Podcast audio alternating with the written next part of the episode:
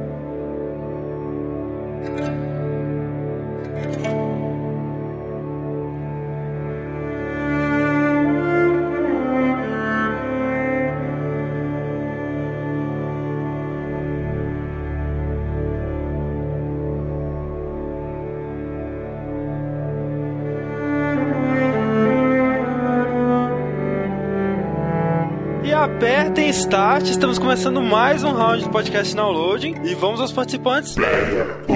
André, podcaster level 45 e minha lista de itens consumidos para a elaboração desse podcast não constam drogas listas ou ilícitas, eu juro. pra fazer não, né? Mas já pra jogar. Fernando, maníaco obsessivo level 0. Fernando, maníaco obsessivo level 0.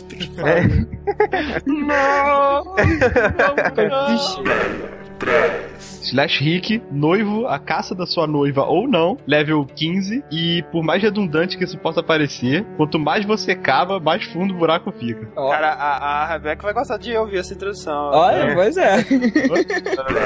4. Diego, Minual, terminal. Sério, não. Rio, Deu, esse da tarde. E graças ao André, eu posso falar de trás pra Ah, frente. que bonito.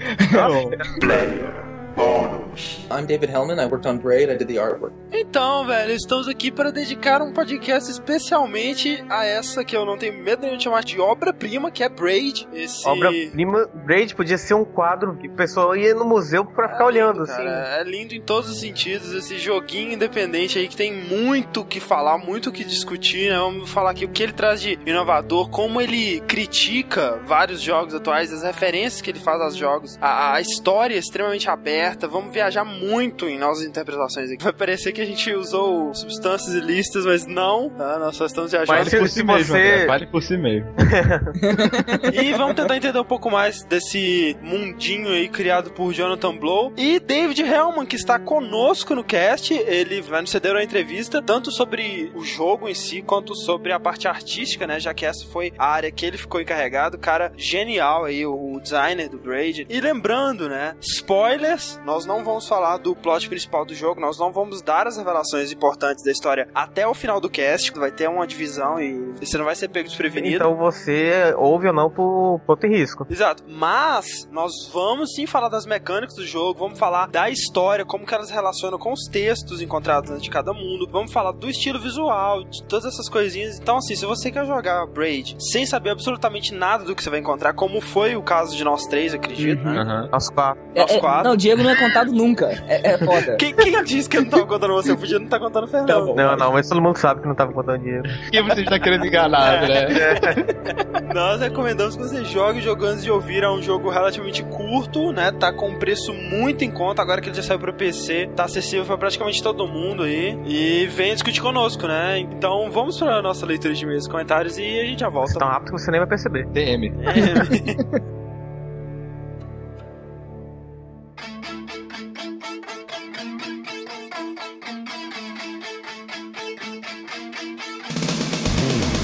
Vamos então para mais uma leitura de e-mails e comentários. Estou com Fernando e Fred. Olá, pessoas. Olá. Fred, por que? Por que, que nós não tivemos a Load News essa semana, Fred? Ah, tá, gente, deu problema no áudio, foi osso, tá? É verdade. Aí ferrou tudo. Estamos tendo um pequeno problema, né, de logística no momento. Esperamos que até semana que vem já esteja tudo reestruturado em seu melhor funcionamento com o Download News em sua data certa. Esperamos. Pedimos desculpas, né, pelo imprevisto, mas enfim. Então, antes dos e-mails, um recado muito importante. Muito importante mesmo. O Downloading está mais uma vez convocando seu exército de ouvintes, leitores e amigos e familiares conhecidos, animais de estimação e amigos imaginários. E Flamers que tenta até destruir o site. Todo mundo que você conseguir convocar para votar na gente no prêmio Top Blog. prêmio que nós estamos concorrendo, o Top Blog, que lista os melhores blogs da blogosfera brasileira, né? E como nós não somos apenas o podcast, também temos o blog com colunas, notícias e tudo mais, estamos tá concorrendo. Exatamente, né? Com certeza. Estamos correndo a melhor blog profissional de games. Se você acha que o, o Nowloading é um blog que merece esse título, né? E é claro que você acha, né? Como não? Óbvio. né? Então, E se você não acha, também vote. Só assim mesmo, entendeu? É teu Quanto nada, você você acha? sabe? Você pode votar mesmo sem achar, cara. Não vai fazer diferença. Fred, o que eu preciso para votar no Nowload no Top Blog, Fred? Cara, você precisa de um e-mail, você precisa de clicar, sei lá, três vezes, de dar seu nome. Você conhece alguém hoje em dia que não tem e-mail, Fred? Não. Você conhece alguém hoje em dia que não tenha mouse, pelo menos nos próximos cinco anos? Não. Não tem nenhum problema para todas as pessoas conseguirem votar tranquilamente, né, cara? Nós vamos mostrar, o Fred vai mostrar para nós agora como é rápido e prático, né? Olha só, eu estou no site do Download agora, tá? Isso. No, no, no post aqui, Download no prêmio Top Blog. Ok, vou clicar agora, Top Blog está abrindo. Tudo bem que você também pode clicar na barra lateral, né, do site, no banner. Olha só, votar neste blog. Ai, confirmar. Olha só, votei. Já? Já, já votei. E olha só, você ainda ganha um barulhinho de urna eletrônica. Olha só, abriu uma mensagem aqui no Gmail. Top Blog, confirme seu voto. Aí você clica, confirme seu voto. Clique no link abaixo para confirmar. Confirmação realizada com sucesso, viram só? Muito bem, e agora temos mais um voto. E mais uma vez, né, cara, a gente precisa de todos os votos possíveis. Contamos com todos vocês. Não pense, né, que um voto não vai fazer diferença, que o seu voto é só mais um. Precisamos de todos mesmo. Não deixe de votar. E vamos formar essa catamare de votos. Ah, pois é. E lembrando, né, alguns ouvintes já se mobilizaram, inclusive o Rafael Oliveira, ele fez um, um desenho, né, do Abicão com aquele botãozinho como se fosse o Harvey Dent no Dark Knight, né, I Believe in Download. Muito bom. Muito bom, cara. Vai estar aí no link, né? Imprimam flyers e colhem nas ruas. É, Vamos começar uma revolução. Então vamos lá pros e-mails. O primeiro e-mail aqui é do Ricardo de Caxias do Sul, Rio Grande do Sul. E ele diz o seguinte: conheci o site há poucos dias e achei ótimo. Os casts são excelentes, mas o que mais me chamou a atenção foi o fato de haverem rounds que falam de jogos antigos e novos. Ou seja, acabando com aquela coisa sequelada de fanboys obcecados somente pelos jogos do passado, mostrando assim que os jogos podem ser bons ou ruins independente de sua época. Mas o que me traz aqui é dizer que minha cabeça explodiu quando me foi revelado o nome do jogo que pra mim era um mistério, que ficou me martelando durante anos. Little Nemo da Dream Master. Eu tinha 6 anos quando em meu fantástico Turbo Game, o genérico de NES, eu jogava esse jogo. Achava muito bom, mas como era alugado e eu era um moleque meio manco, nunca consegui terminar. A dúvida, Nossa. se jogava com a perna, como é que é? Com o pé? É, sei lá. Eu, eu jogava com os braços, então Ah. Eu ser banco não, não teria nada. Mas esse round me eludeceu e trouxe à tona o tão clamado nome esvanecido. Olha que bonito isso. Nossa. E concordo com o Pablo, é um jogo do caralho difícil, principalmente pelo sistema de brotamento. As criaturas não param de aparecer. No mais era isso, agradeço pelo trabalho e pela revelação. E continuem, por favor. Abraço. Mais pessoas comentaram sobre o Little Nemo, então é bom que a gente vê que mais e mais pessoas que ouvem o download têm o seu, em torno dos seus 40 e 50 anos, né? Igual o Pablo. Igual o Pablo, exatamente. Já estão, tipo, ladeira abaixo na vida, né, cara? Que é É, pois fantástico. é. Já estão, tipo assim. Olha que legal. É legal que eles ainda conseguem lembrar dos jogos que eles jogaram, cara, né? Que bonitinho, né, cara? Mais uma vez. I don't bonitinho. tempo, era muito legal.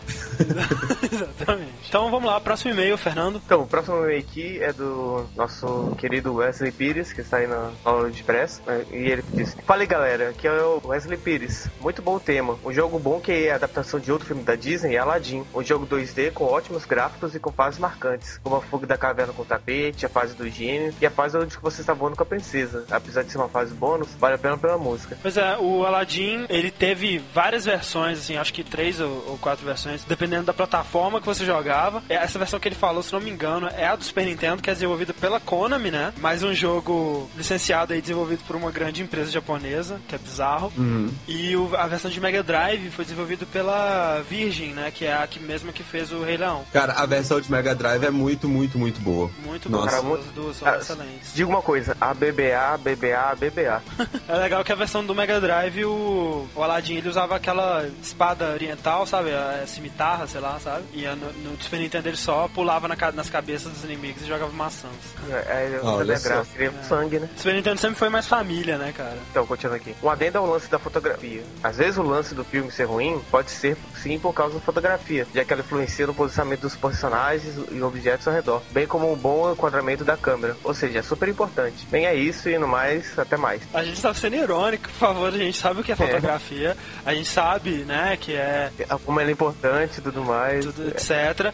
Inclusive, várias pessoas mandaram, tipo, links pra artigos do que é fotografia e como ela é importante e tal. Cara, a gente tava sendo irônico. Quer dizer, o Pablo eu não sei, né? Ele não está aqui pra confirmar, mas enfim. É, mas é isso aí. Muito obrigado, Wesley, por esse e-mail. Próximo e-mail, Fred. Ok. Olá, Analuders. Aqui é o Alexandre Farias. Achei o Cast 44 muito interessante. Mais do que interessante, esse cast foi um reformulador de opinião. Quando vi no site o tema, já fiquei um pouco encucado. Imaginava que seria um verdadeiro festival de bizarrices. Para minha surpresa, foram comentados, tanto pela equipe como pelos ouvintes, grandes jogos, boa parte dos quais já tinha jogado há alguns anos. Hoje em dia, existe um grande preconceito com jogos baseados em filmes. Eu acho bem fundamentado, mas enfim. É. Logicamente, esse preconceito foi adquirido devido à grande quantidade de caça-níqueis que existem, mas isso não pode, de forma alguma, desmerecer os grandes jogos citados por vocês no cast, além de muitos outros. Agradeço por abrirem meus olhos e me lembrarem que é possível existirem jogos baseados em filmes que não sejam verdadeiras bombas. É, nesse cast aconteceu um evento interessante, né? Nós três, é, eu, Diego e Pablo, a gente definiu dois jogos baseados em filmes pra cada um, sendo que um era bom e o outro ruim. Só que o fenômeno que nos surpreendeu é que a grande maioria das pessoas que enviaram áudio pra gente usar no cast falaram de jogos bons, né, velho? Uhum. Ou seja, eles lembraram mais dos jogos bons do que dos ruins mesmo, né? E existem muitos jogos bons também. A gente meio que quebrou esse estereótipo que todo mundo acha que jogo de filme é ruim, cara. Existem vários jogos de filme que são bons.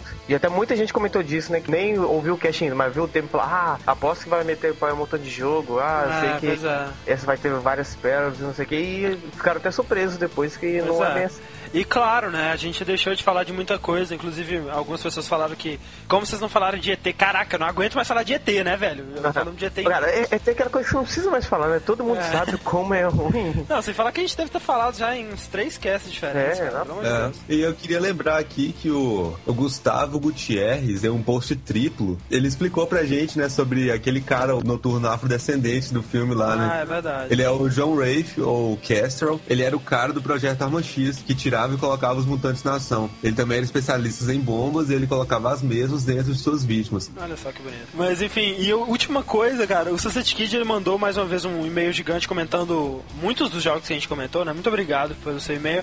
Mas o mais engraçado de tudo é que ele tava comentando aquela parte do início do cast que o Pablo imita, fala que vai imitar os downloaders. E aí ele falou assim, cara, eu sempre pensei que Fraga era o sobrenome de alguém do, do podcast, sabe? Tipo assim, sei lá, André Fraga. Aí o Fred tá falando comigo, sabe? Tipo, Fraga vem de flagra, que é tipo, você flagra isso, É, tipo, vo- você, você, entendeu a observa. situação, você é, você- captou, é isso que nós estamos querendo dizer. Ou Acho- então, né, podemos começar outro boato sobre que Fraga é o sétimo integrante do download. Ou isso, né? Cara, a gente não sabe nem se a gente tem seis integrantes, já tem o sétimo também. É, Mas tá, então é- é, é o nosso integrante número zero. Ah, é. Mais uma coisa, né? Os desenhos da semana, né? Acho que fazem muitas semanas já que a gente tem desenhos todas as semanas, né? Então gostando muito disso, continue assim, né? Então. Ad- adoramos desenho. Adoramos desenhos, continue sempre. Um retorno aí, né? Acho que das cara que começou com isso tudo, né? O Manuel Braga, teve sumido aí por bastante tempo, mas ele manda um e-mail, né? Falando também do Little Nemo, né? Do jogo lá de NES. E ele manda um desenho, né? Do Pablo sendo palhaço com um chapéu no, no sonho do Little Nemo. Palhaços bizarros, né? De, de cigarro, charuto, que é muito bom. muito foda.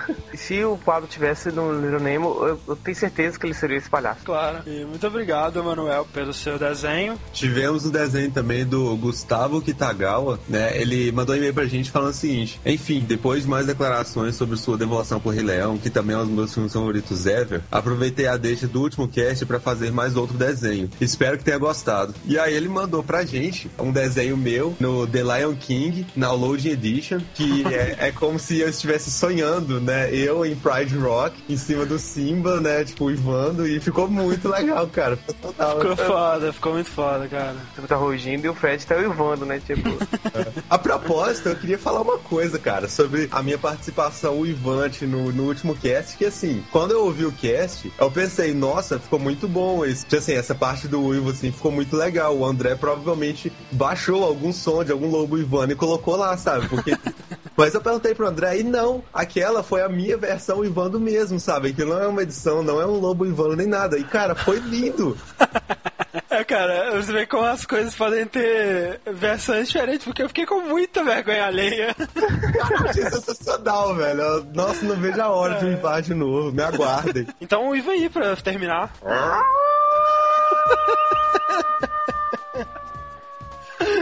Tem que vário. agora começa a chorar. Então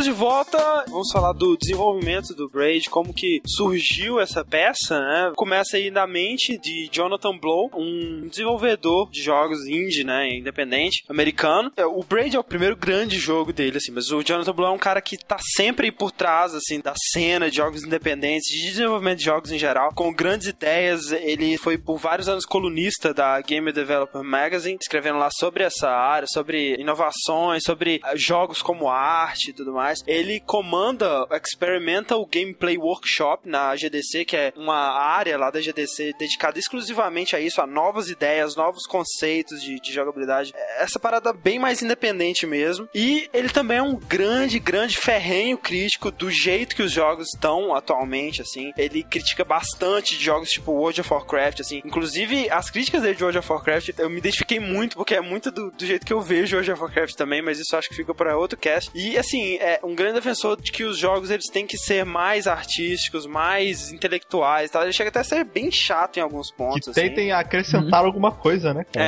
É, ele chega até a desconsiderar muitos jogos que só vêm trazer diversão pura e simples, assim, e chega até a ser chato nesse sentido, assim, mas, né, cara, se não tiver alguém pra questionar, a coisa não vai pra frente mesmo. Então. Ah, mas É, ele é, concordo. é daquele tipo que ele questiona isso, mas ele também sempre tenta colocar diversão nos jogos. né? Não adianta ser uma obra de Exato. arte linda, maravilhosa, mas que ninguém consegue interagir com Ah, ela. exato, que nem, por exemplo, ele sempre cita, assim, alguns jogos que ele considera como artísticos e que provam o ponto dele, do que, que ele quer ver mais no mundo dos jogos. Só pra efeito de curiosidade aí, vamos deixar o link aqui de um dos jogos favoritos dele, assim, nesse sentido, que chama The Marriage. E, velho, você não vai entender porra nenhuma do jogo, mas é, é aquela parada, o jogo é, é arte. Mas, eu, mas, cara, eu tenho que dizer que eu sinto muita falta de jogos do tipo de Braid, assim, sabe? Que é um Verdade. pouco mais cabeça. Ultimamente, são muito poucos jogos que você tem que pensar pra fazer alguma coisa. É um pensar que ao mesmo tempo te desafia, mas te estimula, entendeu? Então, E falando nisso, é um dos jogos que você pode pensar em níveis de profundidade diferentes. total, né, cara? Você pensa praticamente o quanto você quiser, sabe? Assim, você pode simplesmente zerar, como você pode ficar pensando no jogo. Até o fim, né? Até vários meses depois de ter É, terminado. fazer né? um cast sobre o jogo. Exato, né, cara?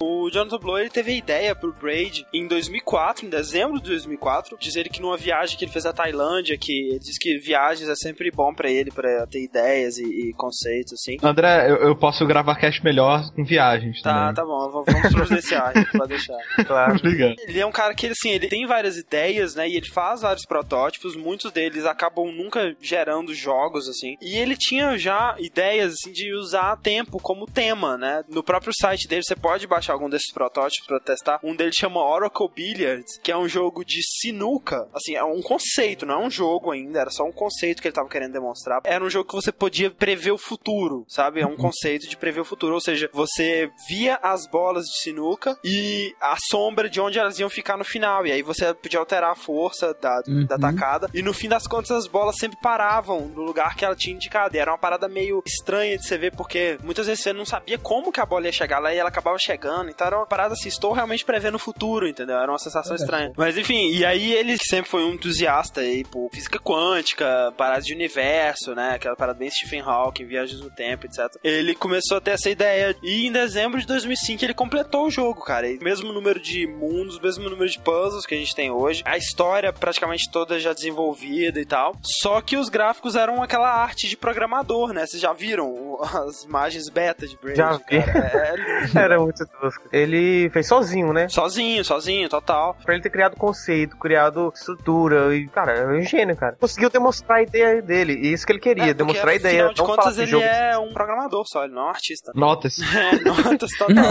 e mesmo assim, velho, essa versão do jogo aí, essa tosquíssima aí, em 2006 ganhou o prêmio de melhor jogo independente na GDC. Olha só. Olha só. Você vê que o conceito já era uma É coisa. porque quando se trata de, de jogo independente, o que é avaliado não é graficamente, né? É avaliado toda a estrutura do jogo, né? O que ele traz de novo, o que ele se propõe a fazer, né, Eu- cara? Até porque independente tá isso, né? O cara provavelmente não tem dinheiro pra contratar o- né, um, artista, e né, tal. por exemplo. Tanto que, pra ele ter chegado, assim, no nível de um tratamento visual, digamos, profissional, né? Digamos assim, de mainstream, o Jonathan Blow, ele teve que desembolsar das economias dele mesmo 200 mil dólares. Foi quase tudo pagando o David Hellman. Caraca, velho. Que, que isso? Durou mais de um ano só pro David Só, fazer o É, gráfico do nós jogo. Vamos, nós vamos chegar lá, mas assim, o Braid é um jogo simples em 2D, não tem muito o que dizer, né? Você anda, você pula nos inimigos e, e só, né, velho? Não tem armas, não tem projéteis. É, é praticamente um, um bem clonezinho do, de Mario, Mario, né, é. cara? Você vai andando no Uhum. cenário, mata os, os bichinhos Mario Style, né? Exato. Pulando em cima. E é isso, você controla o Tim, né? Que, diz passagem, uma brincadeirinha com time, né? Tempo, Tim. Que é um, um rapazinho de terno, está buscando a princesa, né? Bem como em vários jogos clássicos aí, né? Cheio de livros antigos e de contos de E fadas. tudo, né? Pra isso, o Tim ele deve passar, né? Por vários mundos.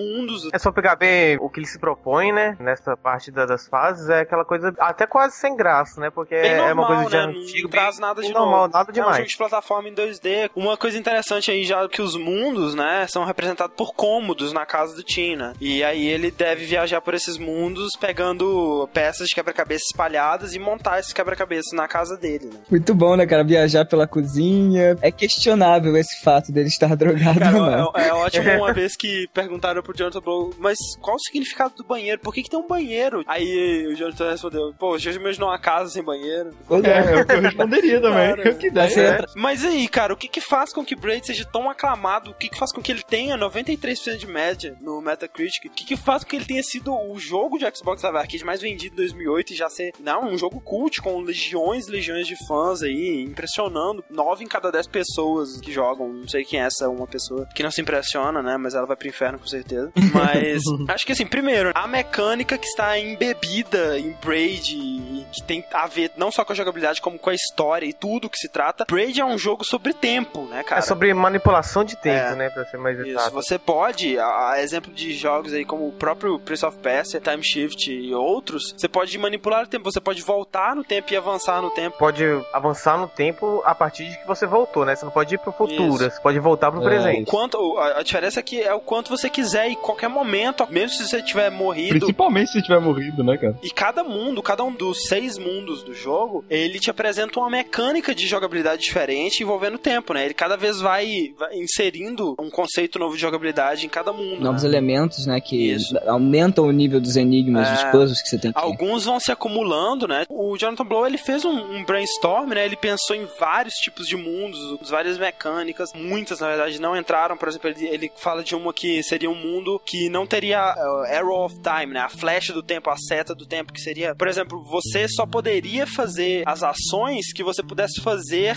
se você estivesse voltando no tempo. Por exemplo, você não poderia pular de um lugar alto demais andando pra frente, porque se você estivesse voltando, você não conseguiria fazer esse pulo de volta, entendeu? Você não poderia Nossa, cair de um cara. lugar alto demais. Cara, não sei porque, E- só de, só de você ter falado isso já me deu vontade de jogar um mundo Não, desse. só de falar isso já me deu um nó na cabeça, cara? né, cara? Caraca, deve ser muito. foda. Isso é muito foda. David, essa pergunta provavelmente seria mais adequada a ser feita pro Jonathan Blow, mas você saberia dizer qual foi o propósito dele ao fazer o Braid e se quando começou ele queria contar uma história, mostrar conceitos de jogabilidade ou os dois? Um, well, yeah, it's not really a question for me, but he played uh, Prince of Persia: Sands of Time, and he was thinking about how to make a game with a rewind mechanic that was actually integral. And I, I think if you played both of them, you know you know what that means. I mean, he's a pretty deep thinking guy, and and Braid, you know, certainly plumbs the philosophical depths and ruminates on the nature of the world world, and that was kind of the theme. And I don't know that I can really tell you when it became a story, but I think um, what's clear is he wanted to use the full breadth of the medium, not just to give you an intellectual puzzle and not just to amuse you, but to use every asset. And Braid comes at its subject through multiple indirect ways by the puzzles and the art and the story, and they're all evocative around a theme. Bom, ele disse que o Jonathan jogou o Prince of Persia Sands of Time e queria fazer um jogo onde essa mecânica de controlar o tempo fosse integrada a toda a jogabilidade. E o Braid é um jogo com essa profundidade filosófica que tem essa discussão sobre o significado do mundo e tal, que ele não sabe dizer exatamente quando se tornou uma história, mas que o objetivo do John era fazer um jogo que não só te desse um puzzle de jogabilidade ou só te contasse uma história boa, mas que usasse todas essas possibilidades da mídia, usasse todos os recursos mesmo que ela poderia oferecer. E aí a arte, a história, a jogabilidade, todas elas estão ali coesas falando de um mesmo tema. Bem como ele também diz em uma entrevista, os jogos que a gente tem ultimamente, que envolvem manipulação do tempo, eles não exploram as consequências das manipulações, Uhum. né? Eles só exploram do tipo, ah, eu vou voltar no tempo porque eu morri. É. E ali não, cara, ali você volta no tempo por um motivo. É, é, você volta no tempo como meios para, tipo, avançar na jogabilidade, não só porque você cometeu um erro, Uhum. né?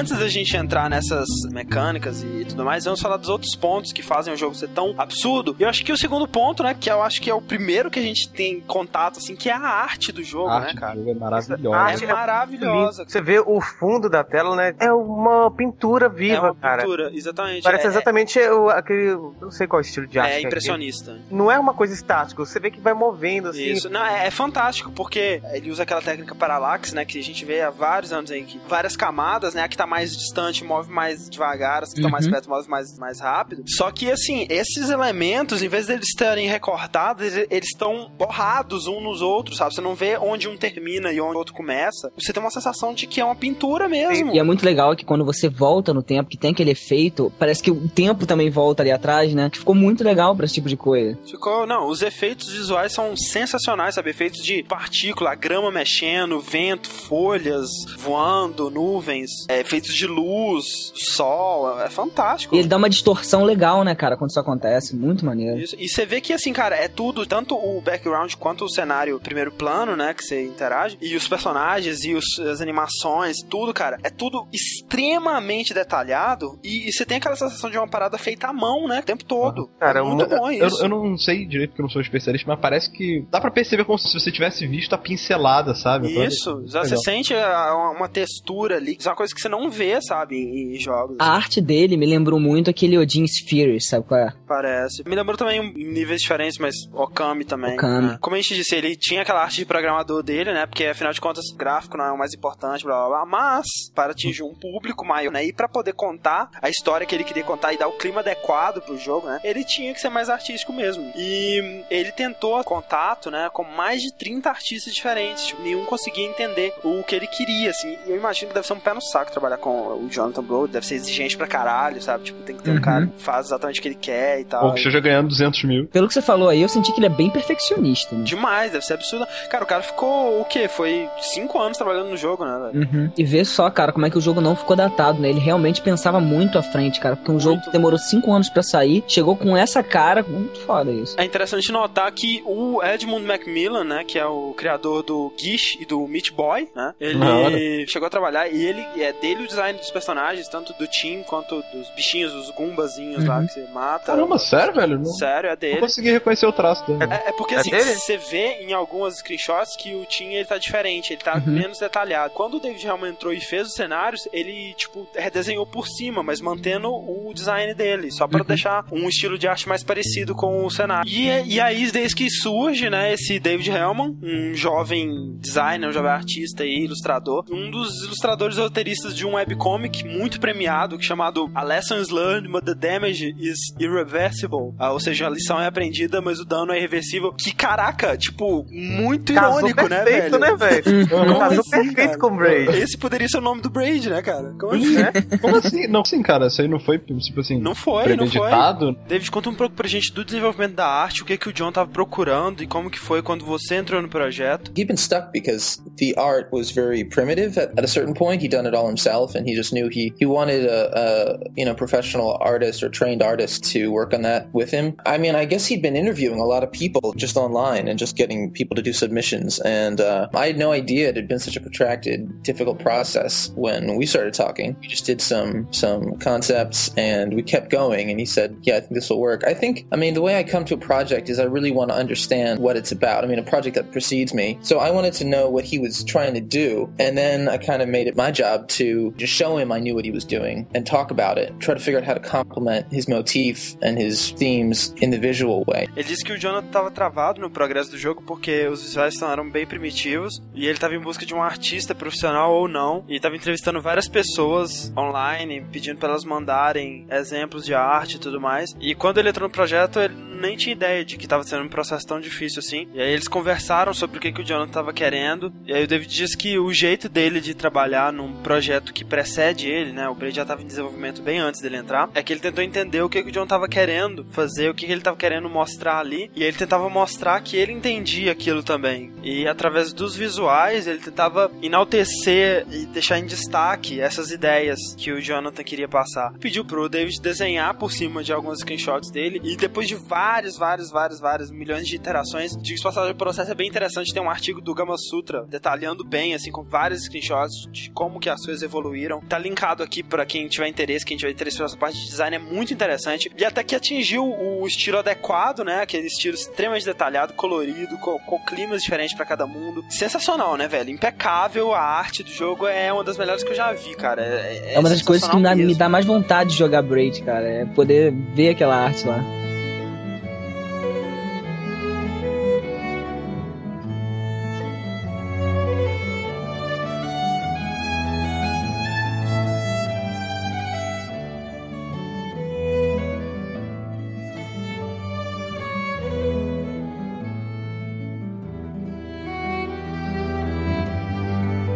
E aí eu diria que o terceiro ponto, assim, que faz o Braid sensacional. Tipo, e não é só isso, né? Não é só Aham. isso ainda, é a música, cara. Meu Deus. Caraca, Cara, que coisa linda. genial. É velho. foda e o bizarro, né, cara? São só músicas licenciadas, nada foi composto pro jogo. E, mesmo. e são músicas de uh, produtores independentes. Sim. Porque ele até comentou que ele não queria música que alguém tivesse feito pra ganhar dinheiro em cima. Queria música que fez por paixão, né? Isso, ele vê muito mais valor na música que o artista chegou lá e fez porque ele quis do que uma música que foi contratada, entendeu? Ele acha que a música contratada não tem tanta emoção, assim e tal. E caralho, casou bem demais, cara. Meu Deus, cara, que, que maestria pra escolher as músicas, né, velho? Aham. Você vê, o jogo ele se encaixou tão bem como num grande quebra-cabeça, né? que assim, é difícil você ver separado, sabe? Você não consegue pensar, É. cara, como é que isso não foi feito, né? Pra, pra, É. pra estar aqui. Como é cara? que seria de outra forma? Não tem, né, cara? É Não assim e pronto. E ele licenciou essas músicas, inclusive num site de licenciar músicas, né? O Magnatune, que você mesmo licencia as músicas você quer e pronto, sabe? Tipo, a coisa mais independente que isso é impossível, né, cara? Parece bandas de garagem. Eu acho que,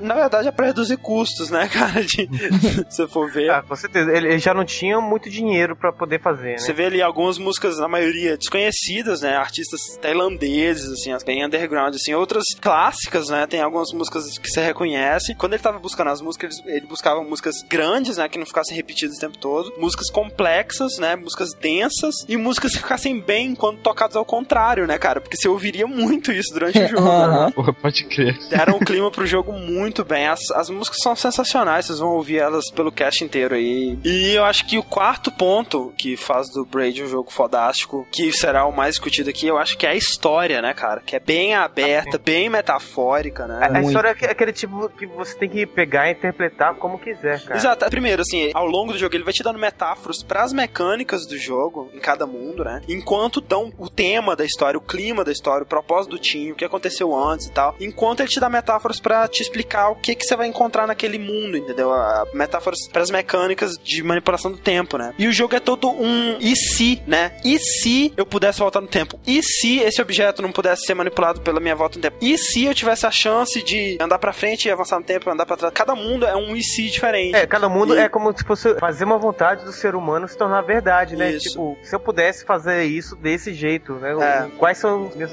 possibilidades a partir disso? Exatamente. Você acaba relacionando essa mecânica com as paradas da história, né? Tipo, e eles deixam tudo muito em aberto, né, cara? É feito assim pra você mesmo interpretar e tirar suas próprias conclusões, né? Braid, além de ser um jogo sobre tempo, né, e num primeiro plano, né, mais óbvio, Braid é um jogo sobre a vida, né, velho? Sobre tempo e a vida, né? Como nos afeta, né, e tal. Eu sinto assim que o objetivo do Braid é que cada um entenda a história da sua própria maneira, né? Cada um vai chegar lá a jogar Braid com sua própria experiência, né, com sua própria bagagem de vida e vai interpretar ela do jeito que quiser. Pode levar ela literalmente, né? Pode pensar que é um cara que tem o poder de voltar no tempo e ele tá lá pra buscar a princesa, ou não, né, cara? Você vai interpretar do jeito que você quiser. É absolutamente impossível. Você pegar duas pessoas que tiveram a mesma experiência jogando esse jogo, né? Existem teorias o, que são dadas como mais próximas, né? Que seria real. Uhum. Mas mesmo dentro dessas teorias tem muita coisa pra discutir, né? Isso- Não, mesmo dentro das teorias tem alguns furos, tem algumas coisas, ah, mas pode ser interpretado dessa maneira ou da outra. A história é uma coisa muito ambígua. O Braid, verdade- em termos de história, cara, o Braid é quase um Lost, sabe qual é? Isso, exatamente. perdido. É uma parada pra você jogar, assim, ou você pensa sozinho e fica matutando isso na sua cabeça, ou você vai pra um fórum discutir com o pessoal, sabe? Porque assim, a verdade é que até agora nenhuma teoria cobriu todos os aspectos do jogo, sabe? Sempre falta um ou tem uma contradição Ah. aqui e falar, ah, mas isso aqui não se encaixa, o que só abre mais ainda pra outras teorias, né, cara? Exato. Isso vai lembrar até o, o review do Yachts de Braid, que é sensacional, se- como sempre, né? Vale a Nossa. pena deixar o link. Mas que nessa parte da história ele diz que, tipo, ah, isso é uma bobagem, é como você contar uma piada e depois ter que explicar. Tipo, todo mundo vai falar, uau, bem bolado, mas ninguém vai rir.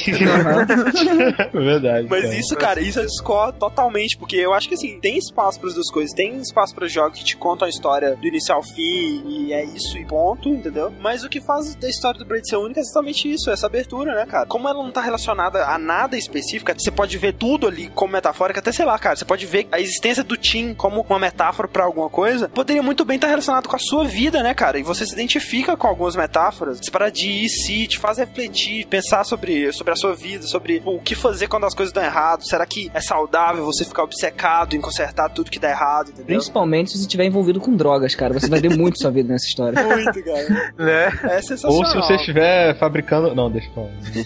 São pouquíssimos jogos que, que conseguem chegar a esse nível de, de interação, né, com o jogador, que ele pode jogar e sentir que, poxa, Tipo, e- esse jogo fez uma diferença na minha vida. Ah, cara. fez. David, como você vê a recepção do Braid? O que você acha dessa resposta que ele teve de crítica e público? Ele já virou um jogo cult, né? hmm It was accepted with open arms, which uh, I didn't expect it to be like a big hit or anything. I thought that there would be a core of gamers who would really appreciate it because it's that sort of game that's handcrafted, that's uh, personal and unusual, and I, I knew there would be an audience that would snap up something that hit that mark. But what was surprising was the really like ecstatic reviews pretty much across the board, and I guess it just was the right thing at the right time that people um, responded to it. Bom, ele disse que Braid foi aceito de braços abertos e que ele não esperava que ele fosse um hit, né? Ele esperava que um grupo fosse curtir o jogo porque é um jogo diferente, com essa aparência de uma coisa feita à mão, bem pessoal e tal, mas que foi bem surpreendente. Ele vê esses reviews praticamente unânimes no mundo inteiro e ele acha que o pessoal respondeu bem a isso porque foi a coisa certa na hora certa.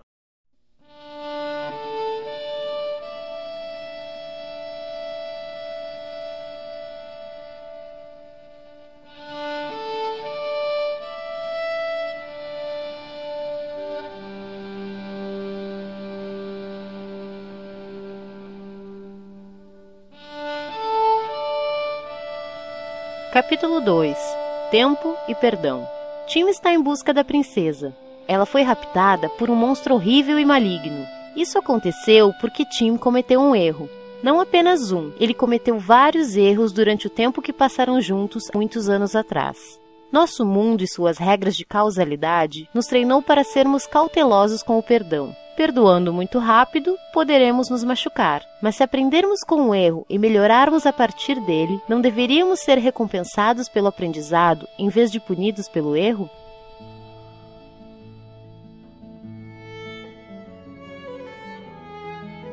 Braid já começa a, a se destacar dos outros jogos quando você. Primeiro, você começa ele meio que numa ponte com um título enorme do jogo, assim. É. Você vê uma cidade, né, vermelha, assim, bem iluminada, né? Como se É. fosse é, um, um pôr do sol, assim. Cara, ou- você pode interpretar isso do que você quiser. Você pode achar que a cidade está pegando fogo, você pode achar que é um pôr do sol bonito. Tem umas estrelas no céu, né? Tem as estrelas. E quando É. você caminha pela ponte e passa do outro lado, você vê que não está mais desse jeito. Então é como se tivesse anoitecido a cidade. Uhum. entendeu? É aquela coisa bem ambígua mesmo. É. Pra você... Isso é pra você interpretar o que você tudo quiser. no jogo. É, você vê É. uma constelação de estrelas e tal. Aí você se depara com a sua casa, ou não é sua. É, não sei. não sei, né? tudo, nada você sabe. Você acaba Ah. de chegar no jogo, tipo, não tem nada, não fala É, nada. não tem pré-start, não tem porra nenhuma. Nessa casa, assim que você entra, tem um quadro em branco com uma porta e escrito World 2, Mundo 2. né? Cadê o mundo 1? Onde foi É, parar? é- é o primeiro ponto de interrogação que te aparece, né? É, Como assim? Onde eu estava quando eu passei o mundo 1, né? Acho que eu sou realmente drogado. E detalhe que a sala tá clara, né? Os outros cômodos ainda estão escuros. Você consegue até ir nos outros cômodos, com exceção de uma escada, Tá que você não quebrado, sabe pra faltando onde vai dar. Tá, que- Ah. tá faltando pedaços, é. Mas aí você entra no mundo 2 e ele funciona basicamente como uma introdução. O único mecanismo que a gente pode dizer com certeza que você vai usar do começo ao final do jogo é o que é introduzido no mundo 2, que é você voltar no tempo, Isso. né? E o tema do mundo 2 é esse, né? É você aprender com os seus erros, né? Você, Isso. você Ah. poder errar e voltar sem consequências, né? É isso que fala no texto, né? E se depois que a gente cometesse um erro, a gente pudesse falar, desculpa, não foi isso que eu quis dizer, voltar, ter a experiência e consertar o erro sem consequências. Ver isso num jogo é lindo, né, cara? É. Ah, Olha a Porque- profundidade. O título desse mundo é Tempo e Perdão. E nesse mundo bem fala isso, sobre ele ter feito coisas erradas, mas ele queria voltar, né? Ele não acha justo fazer parte. uma coisa errada, aprender e não poder voltar, né? Se você comete um erro e você pede desculpa, esse erro ele não vai ser desfeito, sabe? Você Isso. aprendeu com o seu erro, Mas, mas, o estrago tá feito, né, cara? É, o estrago é, tá o feito, nome da porra do, do webcomic do David Hellman, né, cara? A lição é aprendida, mas o dano é irreversível. Exato. Porra! E se você pudesse voltar e tirar o estrago, sabe? Pra você, você viveu aquilo, sabe? Quando você Isso. volta, você só vai viver de novo com a experiência pra não fazer o erro. Exato. Aí já gera um leque de conversas, né? Que você pode ver se isso é bom ou se isso é ruim. É. Mas vamos focar primeiro no jogo. A mecânica desse, desse mundo é o seguinte: você anda seguindo o caminho do jogo, você aprende que pular um bichinho você pega impulso. Você aprende que você tem que pegar peças de quebra-cabeça espalhadas pelo mundo. E é basicamente isso no primeiro mundo. Só que, Você comete um erro, qualquer erro, a qualquer momento, você pode voltar quando Assim, você quiser, né? cometendo um erro ou não. Ah. Por exemplo, tem uma fase que chama- é Leap of Fate. É o salto da, da, da- da confiança. Pulo de fé, Fé, né? isso. Isso. é. Você salta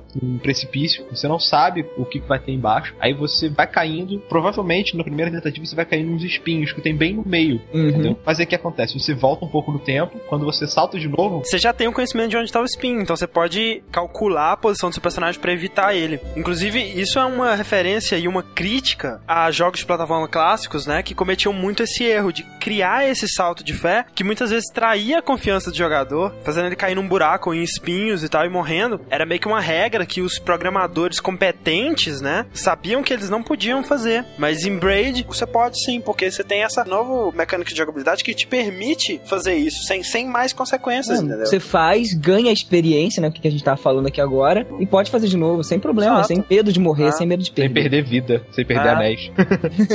não quero mencionar então daquela outro mecanismo que eu achei interessante nessa fase, aquela parada do, do quebra-cabeça. Ah, cara, eu acho que essa peça, eu acho que é pra deixar a pessoa. Ah, Sabe, não, aí tem que deixar, descobrir. cara. Porque, cara, o que eu fiquei de boca aberta quando eu falei, caralho, é pra fazer isso, que foda, Caralho, sabe? Né, velho? É. E é aquela parada, cara. Tente ao máximo, assim, do fundo do seu coração, jogar sem o walkthrough, cara. Porque, mais uma vez, citando o Yahtzee, é bom saber que a- as partes do seu cérebro não tem a ver com atirar, pornografia e, e sei lá o que, não caíram e ficaram podres, né? Você se sente uma pessoa muito inteligente quando você consegue descobrir a solução dos puzzles, velho. É muito Exato. bom, velho. Não, às vezes você se sente inteligente, às vezes você se sente burro, né? Porque você pensa, porra, era isso? É, Esse geralmente tempo as todo- soluções do puzzle são extremamente simples, né, cara? Nunca você tem que fazer uma coisa absurda e, e mirabolante. O problema é você conseguir conceber aquela mecânica de manipulação do tempo e usar ela para o puzzle, né? Exato. E essas fases ela tem algumas características. O cenário dessa fase tem muitas nuvens, sabe? Parece um mundinho ensolarado. Ele é muito bonito, ele é muito, assim, otimista, né, cara? É Exato. qualquer coisa que você fizer será perdoada. É viva, seja feliz, É, entendeu? aproveite seus É- poderes, né? É, tipo, a música só. também é muito otimista. É mais né? animada, é. Tudo vibrante, tudo, tudo maravilha, assim. É o único mundo que a grama é verde e o céu é azul e tá brilhando no sol bonito, entendeu? Aham.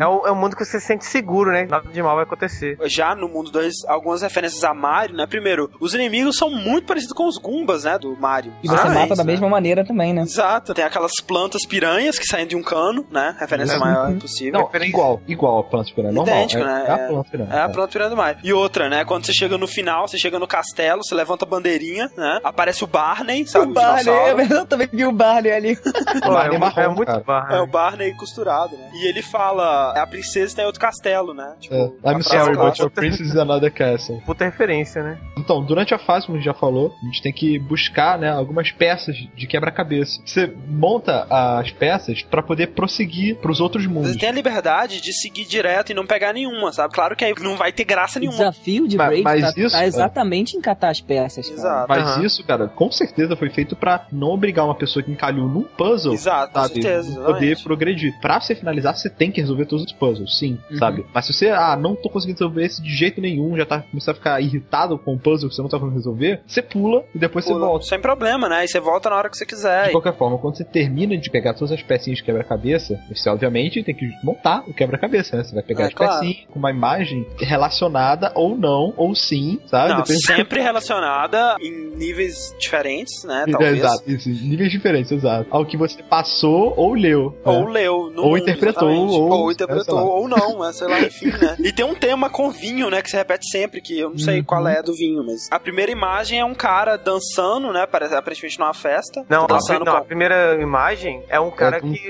Um que cara se, tá se, caído. debaixo do. É, se- Não, se- não, ele, que- ele tá dançando com a mulher. Não, Ele tá abraçado com a mulher. E aí ele tá, tipo, Ah, sim, colocando a foi taça pegar- numa plataforma, ou pegar, né? Não sei. E tá derrubando a garrafa de vinho. Né? O erro, né, que ele cometeu. O erro, ele ele pegar um erro. foi derrubar a cara de vinho. Aí seria o quê? Um erro cometido se pudesse voltar atrás. Tô sentindo que a cabeça do Rico explodiu agora. É, não, pera aí. Cadê, cadê quebra-cabeça, velho? Como assim? eu não, eu não enxerguei isso, cara. Ó, olha lá atrás, Rick. Caraca, caraca, velho. Pra mim parece que eles estavam, assim, deitados juntos. E ela tá bebendo vinho. Ele provavelmente foi pegar pra ele ou pra ela e deixou cair a garrafa. assim. Uhum. É o erro no processo de ser cometido. É, que é viajado pra caralho, mas. tá, tá bom.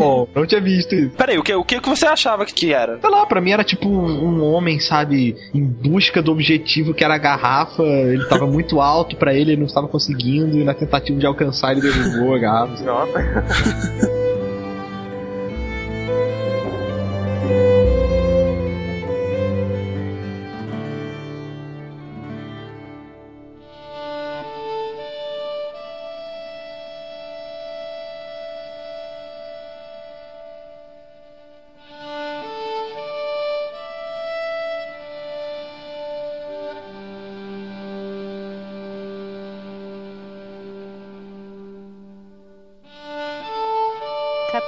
3 Tempo e Mistério Por muito tempo, ele pensou que os dois cultivavam o relacionamento perfeito. Ele tinha sido extremamente protetor, revertendo todos os seus erros para que eles não a tocassem. E da mesma forma, mantendo rédeas curtas sobre os erros dela, de modo que ela sempre o agradasse. Mas para agradá-lo perfeitamente, ele precisava às vezes ser imune ao toque cuidadoso da princesa.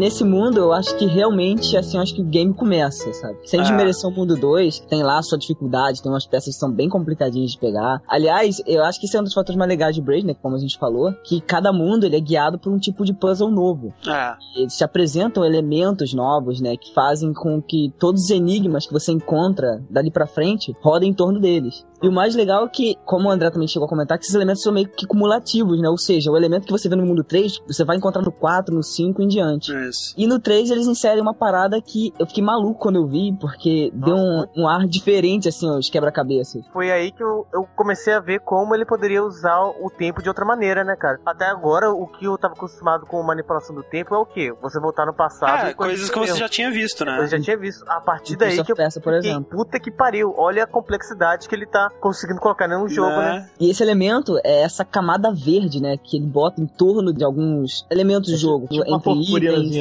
É, uma Isso. purpurina. tá em volta de alguns itens, pedaços do cenário, como plataformas, canhões, nuvens, alavancas, etc. E até mesmo inimigos, E né? até mesmo você, né, de vez em quando. Ó, E o que, que esse pozinho faz, Edinho? cada coisa que tá em volta desse verde, que fica brilhando, não sofrem a ação de voltar no tempo. Isso. Ou seja, São imunes, né? São não manipuláveis. Exatamente. E assim, o que, que isso quer dizer em relação à história? O que, que os livros falam? Eles falam que, e se ele tivesse essa habilidade de voltar no tempo, o relacionamento que eles cultivavam tava ótimo e tudo mais, e ele sempre voltava e consertava os erros. Só que chegou um ponto que ele viu que isso não era tão perfeito assim, entendeu? Que em algumas situações ele precisava que aquilo não afetasse ele, entendeu? eu, Eu já eu vejo achei. outra é constante, né? Eu, eu vi, tipo assim, é, mas e se meu poder de voltar no tempo não funcionasse com tudo, sabe? Ele Uhum. teria que se adaptar, entendeu? Não é uma coisa é se adaptar ao poder dele, sabe? Não pra vantagem dele. Ele que teria É. que se adaptar. Cara, é isso, drogas, muitas drogas. Muitas Cara, drogas. que eu- pelo que eu peguei de palavras-chave nesse livro do Mundo 3, foram as palavras imune, né? E tem uma hora que ele fala também assim, ah, quando chega no castelo onde os pães são sempre quentes, como se eles também fossem imunes ao tempo, né, cara? Isso, exatamente. Muito bom, né? Como se dissesse assim, tem coisas que para serem perfeitas, elas precisam não ser capazes de serem consertadas, entendeu? Tem algumas coisas que se eu voltar no tempo e consertar, não vai funcionar tão bem. Pois é, pouco, André. é aquele lance da plataforma continuar andando e não Isso. adianta voltar no tempo, tu vai ter que esperar agora pra poder Isso, acontecer. exatamente. Eu acho que aí entra a metáfora com o vinho. Por que, que tem o vinho? O vinho, quanto mais velho o vinho é, melhor ele fica. Caralho, Olha só, Fernando. cara. puta Aí seria merda. o quê? Se você voltar no tempo, você vai deixar o vinho pior, cara. E ele vai perder Caralho, a essência. Caraca. Fernando! Esse era o único quadro que eu não tinha entendido. Olha, minha anotação. Não entendo o quadro. Ponto. Cara, eu acabei, A gente Oh, tinha que ter e- chamado e- o Fernando, velho. eu acabei de ter esse insight. Aí, velho, é verdade. É isso, o vinho, cara. o vinho Você- só melhora se ele não for manipulável, Se você né? voltar no passado, o vinho vai se estragar, né? Ele não Tá vai vendo, estragar. cara? Palmas, palmas, palmas. Quem, quem falou que essa vida de boêmio do Fernando não ia servir de nada? É, então já pulando aí, né? O quadro é isso, né? O quadro é um, um sujeito, não é o Tim, né? Segurando uma taça de vinho, no- brindando, né? Num, num jantar. Tem que assim. dizer que o cara tá com a cara de chapado do caramba. É, ou, de entediado, não sei, né? Sei lá. Pra mim, ele tá chapado. É, ele parece meio desanimado. Isso é a, a critério dessa interpretação. Voltando a falar um pouco da- do mecanismo, né? Eu lembro que esse lance da purpurina verde aí, envolvido nos elementos, eu lembro que várias vezes, assim, eu tinha que calcular aonde uma plataforma estaria quando eu voltasse no tempo, pra que eu pudesse alcançar determinados lugares. Cara, que isso é fantástico, cara. Foda demais. Não, e assim, tem uma portinha que enquanto você tá resolvendo um puzzle no início do jogo, ela fecha. Não tem como você chegar até ela antes de você resolver o puzzle. E não tem como você resolver esse puzzle rápido o suficiente pra você chegar nela antes dela fechar. Então, sempre que você chegar nela, ela já vai ter fechado e você não vai poder pegar a peça do quebra-cabeça que ela tá guardando. Você se envolve na purpurina verde, você vai ficar imune à volta no tempo, e aí você volta no tempo até antes da plataforma fechar. E aí ela vai estar aberta, você chega lá e pega a peça do quebra-cabeça. Genial, né, Genial, É. cara, genial. Como a gente já disse, os cenários do Brace são lindos, né? E esse traz, assim, mais fases no campo, assim como o primeiro. Só que, assim, ele traz o tempo chuvoso, né? Que é bem Ah, tô curioso. É, é, parece que é um meio fim de tarde, né? Quando você vê o fundo, o fundo um amarelo bem mais Isso. forte. E o que eu vejo também é que o cenário ele tem muito mais planta, né? Plantas crescidas, assim, ah, é bastante folhagem, assim. Pa- parece como se algumas mim- partes tivessem parado no tempo. e outras. Exatamente. Mas uma coisa que eu percebi também, eu não sei se foi coisa minha, se eu tava viajando, sei lá, que a Cara, cada fase, a cada fase que você ia andando, que você ia passando, parecia que a chuva ia aumentando, sabe? Parece que o efeito era maior. No... É, é isso mesmo, cara. O último realmente tem pingos grossos caindo. Uhum. Esse tem a coisa do, do Boss. boss. fight, né? O que mais me chamou atenção nesse mundo também foi o fato dele ter um boss, né? Que é um chefezinho. Que é como se fosse um daqueles bichinhos que você pula na cabeça, só que bem maior, Tipo o né? rei deles. Pois é. É. Foi uma das partes mais divertidas, assim. Não sei, eu, eu acho divertida a parte do boss, mas pra mim é uma parada que difere do resto do jogo, sabe? É uma- Uhum. Não sei, fica meio deslocado, assim. E é estranho também que o boss não fica no final do mundo, né, cara? Ah, é, tá no meio, essa- né? Logo depois tem uma É. fase ainda. A música também é aquela coisa bem lentinha, meio clássica. Uma coisa bem pra fazer ambientação no, no game. Uma coisa pra trazer, sei lá, sentimento de fantasia, né? É, esse, esse mundo, lembrando, o nome dele é Tempo e Mistério, Uhum. né? Mistério. É, o- Hum, cara, o jogo é lindo, cara. Parabéns lá, o Homem Inferno lá, né? Realmente.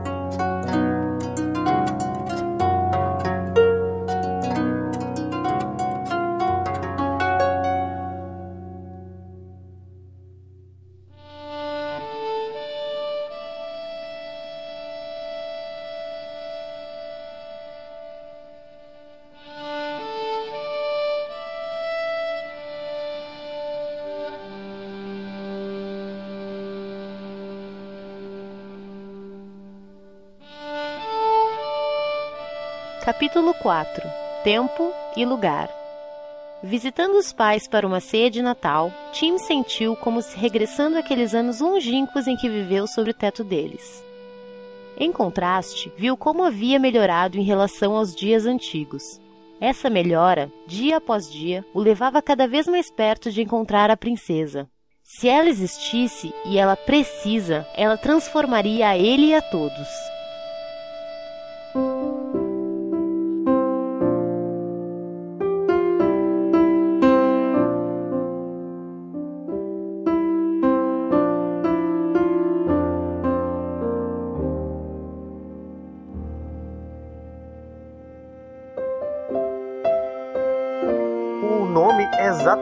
O que se trata o mundo, né? O mundo, o seu lugar fisicamente afeta no tempo. É como se Você- você fosse a Você fosse a coordenada X flecha, ali. você fosse a flecha que movimenta o tempo. Porque se você for pra frente, o tempo segue em frente. Mas se você virar e ir pra trás, o tempo volta. E se você ficar parado, o tempo não anda. Maravilhoso, velho. Fantástico, fantástico. É sensacional, sabe? Ah, cara, se, se- a gente falando isso, velho, você não imagina a quantidade de possibilidades de puzzle que isso gera, velho. É, Chega É até a ser irritante algumas vezes, cara. Cara, essa não, fase pra mim é mais difícil, mais velho. Difíceis, velho. E ao mesmo tempo um dos mais divertidos. É, é- cara, é, um- é o meu mundo bizarro. preferido e o mundo que eu achei mais difícil também. E você poder manipular isso. Ah, se eu andar pra frente e matar um monstro, se eu voltar pra trás, ele vai voltar ali. Eu preciso dele. Eu posso matar ele aqui, mas sem se preocupar que volta pra trás, eu pego ele de novo. Ou se você precisar dele pra carregar uma chave, você pode manipular até onde você quer que ele carregue a chave. Cara, é muito foda, muito foda. A relação de Sukutesse, ele conta sobre ele indo pra casa dos Pra pais casa que dele. ele cresceu, né? A Casa ele cresceu. dele. Tipo, aí, quando ele chegou lá, ele lembrou de toda a infância dele, né? De todos os momentos que ele passou. E como hoje ele tá melhor. É aquela coisa que o tempo e o lugar onde você está influi na sua pessoa. E aí, quando ele fala assim, e aí o Tim saiu de casa no momento seguinte em direção ao que ali aguardava, e ele sentiu o otimismo. E esse que tá essa relação entre o, o tempo e o lugar, né? É, eu acho que o mais importante é tirar disso aí é ver como que o deslocamento espacial dele, né, influi no tempo que ele se encontra, né? Ou seja, ele foi pra casa dos pais dele e imediatamente ele estava no passado. Ele saiu da casa dele pra um lugar desconhecido, ele estava indo pro futuro. E isso se relaciona com os puzzles de uma maneira muito foda. Você tem que estar, na verdade, é no lugar certo, na hora certa. Exatamente. lugar certo na hora certa. Essa é a coisa mais foda, assim, que eu achei na segunda fase, quando vai entrar. É uma puta referência a Donkey Kong, né?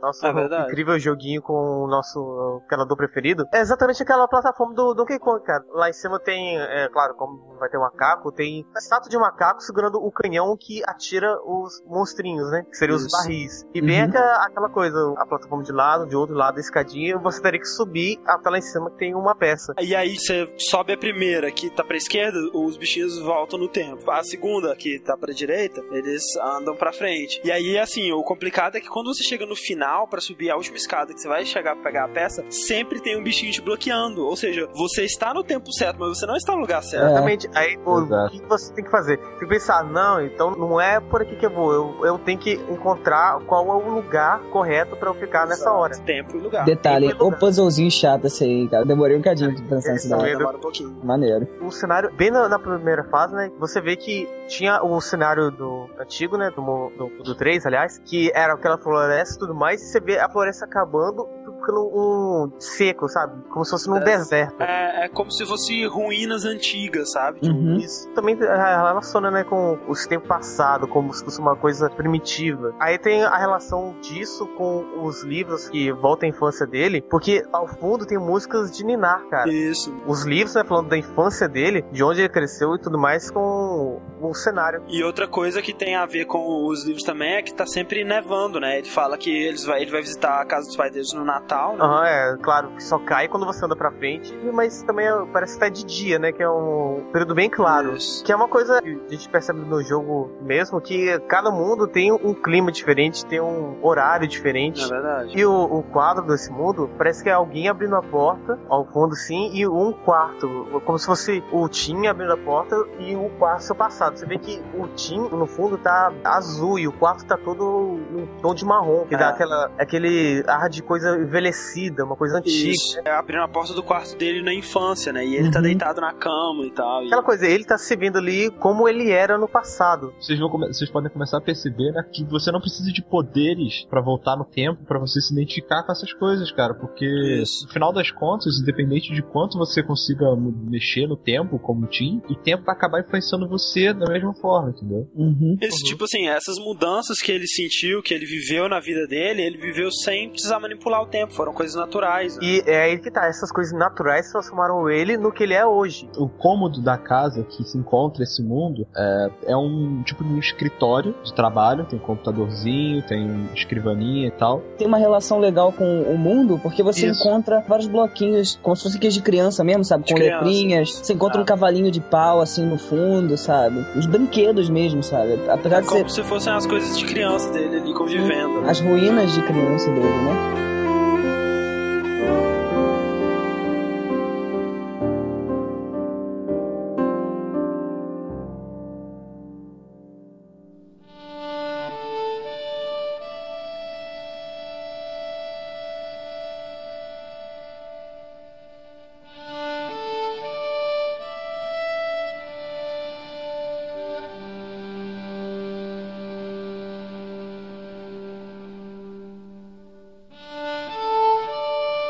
Capítulo 5 Tempo e Decisão Ela nunca entendeu o impulso que o guiava, nunca se sentiu realmente próxima a ele, embora ele a abraçasse como se estivesse. Sobre os restos do jantar, ambos sabiam que a hora havia chegado. Ele teria dito: preciso ir encontrar a princesa, mas não precisou. Dando um beijo e colocando uma bolsa de viagem sobre o ombro, ele caminhou até a porta.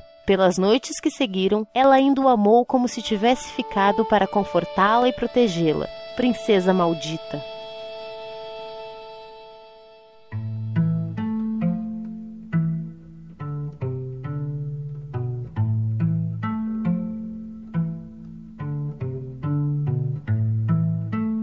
Mundo seguinte, ele fica no, num cômodo que é a cozinha da casa. A mecânica desse mundo, ela é como se você pudesse.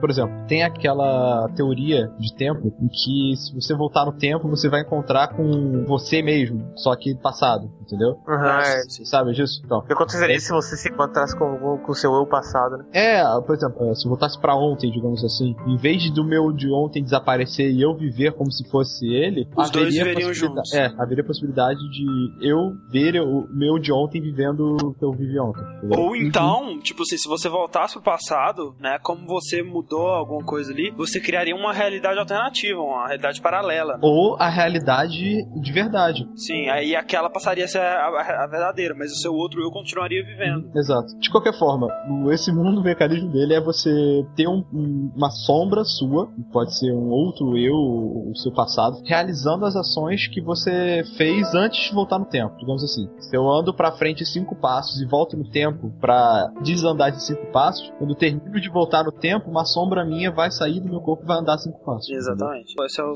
E é legal que esse mundo usa isso pra você poder interagir com você mesmo e resolver os puzzles. O texto ele fala algo sobre finalmente ir atrás da princesa, Isso. deixar o local que ele tá e eu sinceramente eu não vi como isso representa o seu poder. É, é porque é o seguinte, tipo, ele fala assim, ele teria dito, preciso ir encontrar a princesa, mas não precisou. Aí ele diz que dá um beijo em quem for, coloca a bolsa de viagem por cima do ombro e caminha até a porta. Pelas noites que seguiram, ela ainda o amou como se ele tivesse ficado. Ou seja, ele foi, mas é como se ele não tivesse ido, entendeu? Então, tipo, ele foi e ficou ao mesmo tempo, entendeu? Então é como Ah, se tivessem duas realidades aí. Exato. E se você pudesse fazer isso? E se você pudesse fazer isso, né? E se ele pudesse ter saído pra encontrar a princesa e ao mesmo pudesse ficar. né? Aí você também começa a pensar uma coisa. Como assim ele ficou e ela amou ele por ter ficado, sabe? Mas peraí, a amada dele não é a princesa que ele tá indo atrás? Pois é, né? O quadro, ele meio que representa isso, sabe? Você tem a foto do senhor personagem saindo, feliz, de casa, sei lá, de perto dos seus ele tá, familiares. é, ó. ele tá no aeroporto. É? Ah, é, tem um avião lá atrás, verdade. Sim. Um deles tá indo pela viagem, indo viajar, e o outro tá ficando entediado no banco. Banco, bebendo refrigerante. Ou cerveja. Ou vinho. É, de qualquer forma, interessante você reparar que como se a forma que ficou dele dele não estivesse satisfeita, sabe? O que é Ah. meio discutível, sabe? Porque se fosse a mesma pessoa, talvez a que tenha ficado deveria ter ficado satisfeita, sabe? Não foi uma coisa que ela teria feito contra a vontade, sabe? Se fosse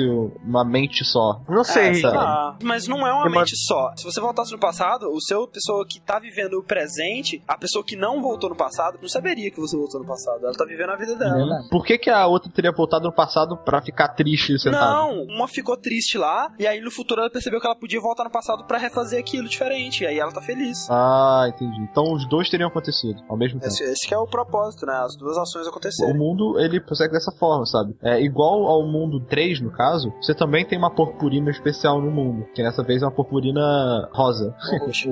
ou roxa. O que acontece? Essa, é, objetos envoltos nessa purpurina podem ser manipulados tanto pelo seu verdadeiro, seu eu verdadeiro, quanto seu eu sombra. É meio que eles existem nas duas realidades Exato. ao mesmo tempo. E isso é, é usado diversas vezes, por exemplo. Às vezes você precisa puxar uma alavanca e estar na plataforma ao mesmo tempo. Como é que você faria isso? Você vai pra perto da alavanca, puxa ela, volta no tempo pra cima da plataforma. Quando você parar de voltar no tempo, a sua sombra vai sair e puxar a alavanca pra você. Isso, e você vai estar em cima da plataforma. Isso só vai funcionar se a alavanca já for roxa. Daí ele começa a brincar até com diversos tipos de chave, sabe? Usar a chave roxa pra abrir com a sua sombra a porta, pra continuar com a chave na mão pra abrir uma outra porta que não é roxa. É, não, pra mim o, o puzzle mais foda desse mundo, cara, é aquele que você pega a chave, pula no buraco, morre, dá a Hellwind até você tá lá em cima, desce a escada e pula no buraco do outro lado. Então é como se sua sombra pulasse e te entregasse a chave. Uhum. Nesse mundo, o cenário ele é composto por uma vegetação bastante É fechada. uma vegetação de pântano, parece. É, de pântano. Não, não é como se fosse uma vegetação de jardim, uma coisa contida. É, já tá ficando bem dark, né, cara? É, tá escurecendo, o jogo tá bem mais escuro. Parece como se fosse outono, apesar da vegetação não ter aquele tom marrom e amarelado, Tá sabe? caindo umas Porque tá, folhas. né? estão caindo várias folhas no fundo. E outra coisa muito interessante é que as plataformas e muitos dos objetos do, do cenário são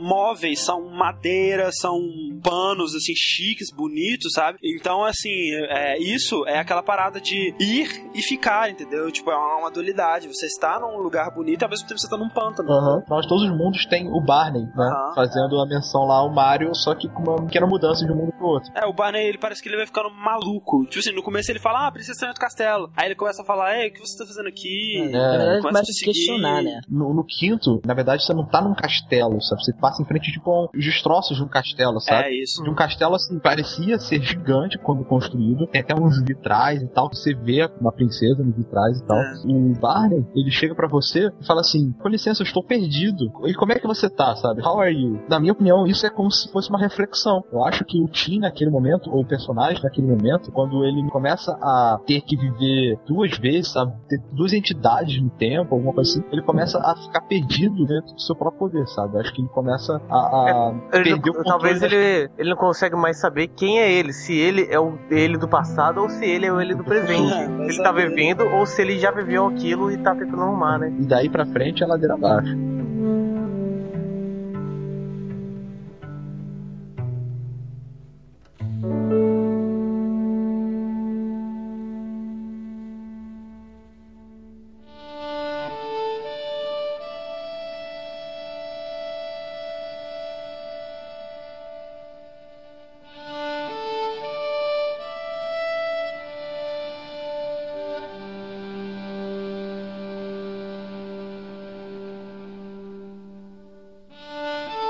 Capítulo 6 Hesitação Talvez em um mundo perfeito, a aliança seria um símbolo de felicidade. Ela é um símbolo de devoção incessante. Mesmo que ele nunca encontre a princesa, ele continuará tentando. Ainda usará a aliança. Mas ela alerta sobre sua presença. Brilha para os outros como um sinal de perigo. Torna as pessoas lentas ao se aproximarem, suspeitas e desconfiadas.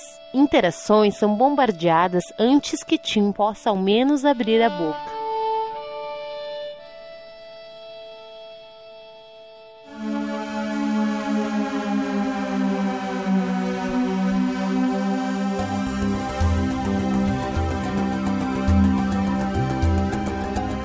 O mundo 6 é chamado Hesitação e você já vê isso já assim nas próprios nomes das fases, né? Que são pelo menos as três primeiras fases que você passa são perguntas, né? O fosso, a fase, sabe? É, muito bom, velho. E outra, não sei, é, essa fase é uma, uma, uma parada de dúvidas, assim, e, Uhum. e tal. Será que isso está certo? Será que isso está errado? Tanto que todas as outras fases eram o tempo e alguma coisa, o tempo e tal coisa. E esse é hesitação. Uhum. É, Uma- uma tipo, será estranheza. que, será que isso tá certo, né? Será que é isso mesmo, entendeu? Tô agindo correto, fazendo assim as coisas. É. Nesse mundo eles acrescentam mais um elemento novo, né? Que no caso é o anel, que já é até bem apresentado sem muitas metáforas, ou não, né? Vai saber. É, é, é o menos metafórico, eu diria. É, aparentemente, né? Vai saber Ah. também. Ele fala sobre o Tim nunca largar o anel, que o anel é um símbolo de felicidade, devoção. Mas denuncia a presença dele e faz as pessoas lentas a se aproximarem. Pois é. Tipo, você tá casado ou noivo, sei lá, você vai ter uma aliança, né? Seria no mundo perfeito, seria uma coisa linda, né? Devoção, blá blá blá. blá. Mas vai bombardear todos os seus outros relacionamentos, entendeu? As pessoas vão ficar meio desconfiadas. e Ah, vai ter a acho- mesma ah, liberdade. Nunca, é, cara, nunca vai ser o mesmo, sabe? Seu relacionamento com as pessoas nunca vai ser o mesmo. Cabe a você se adaptar a elas ou não. E o, o anel tem meio que esse efeito em volta dele, assim, né? Casos enigmas, assim, que eu achei bastante complicadinhos, né? Que você tem exatamente saber aonde deixar o seu anel. Tipo, Pegou mal. É, eu sei, sei que isso dá uma margem foda pra piadinha. Você pode deixar o anel em qualquer lugar, em qualquer plano da fase. E tá bom. cara, eu tô Desculpa. Foda-se, cara, eu chutei o Valdo. Em volta do seu anel, sabe? Fica meio que um campo.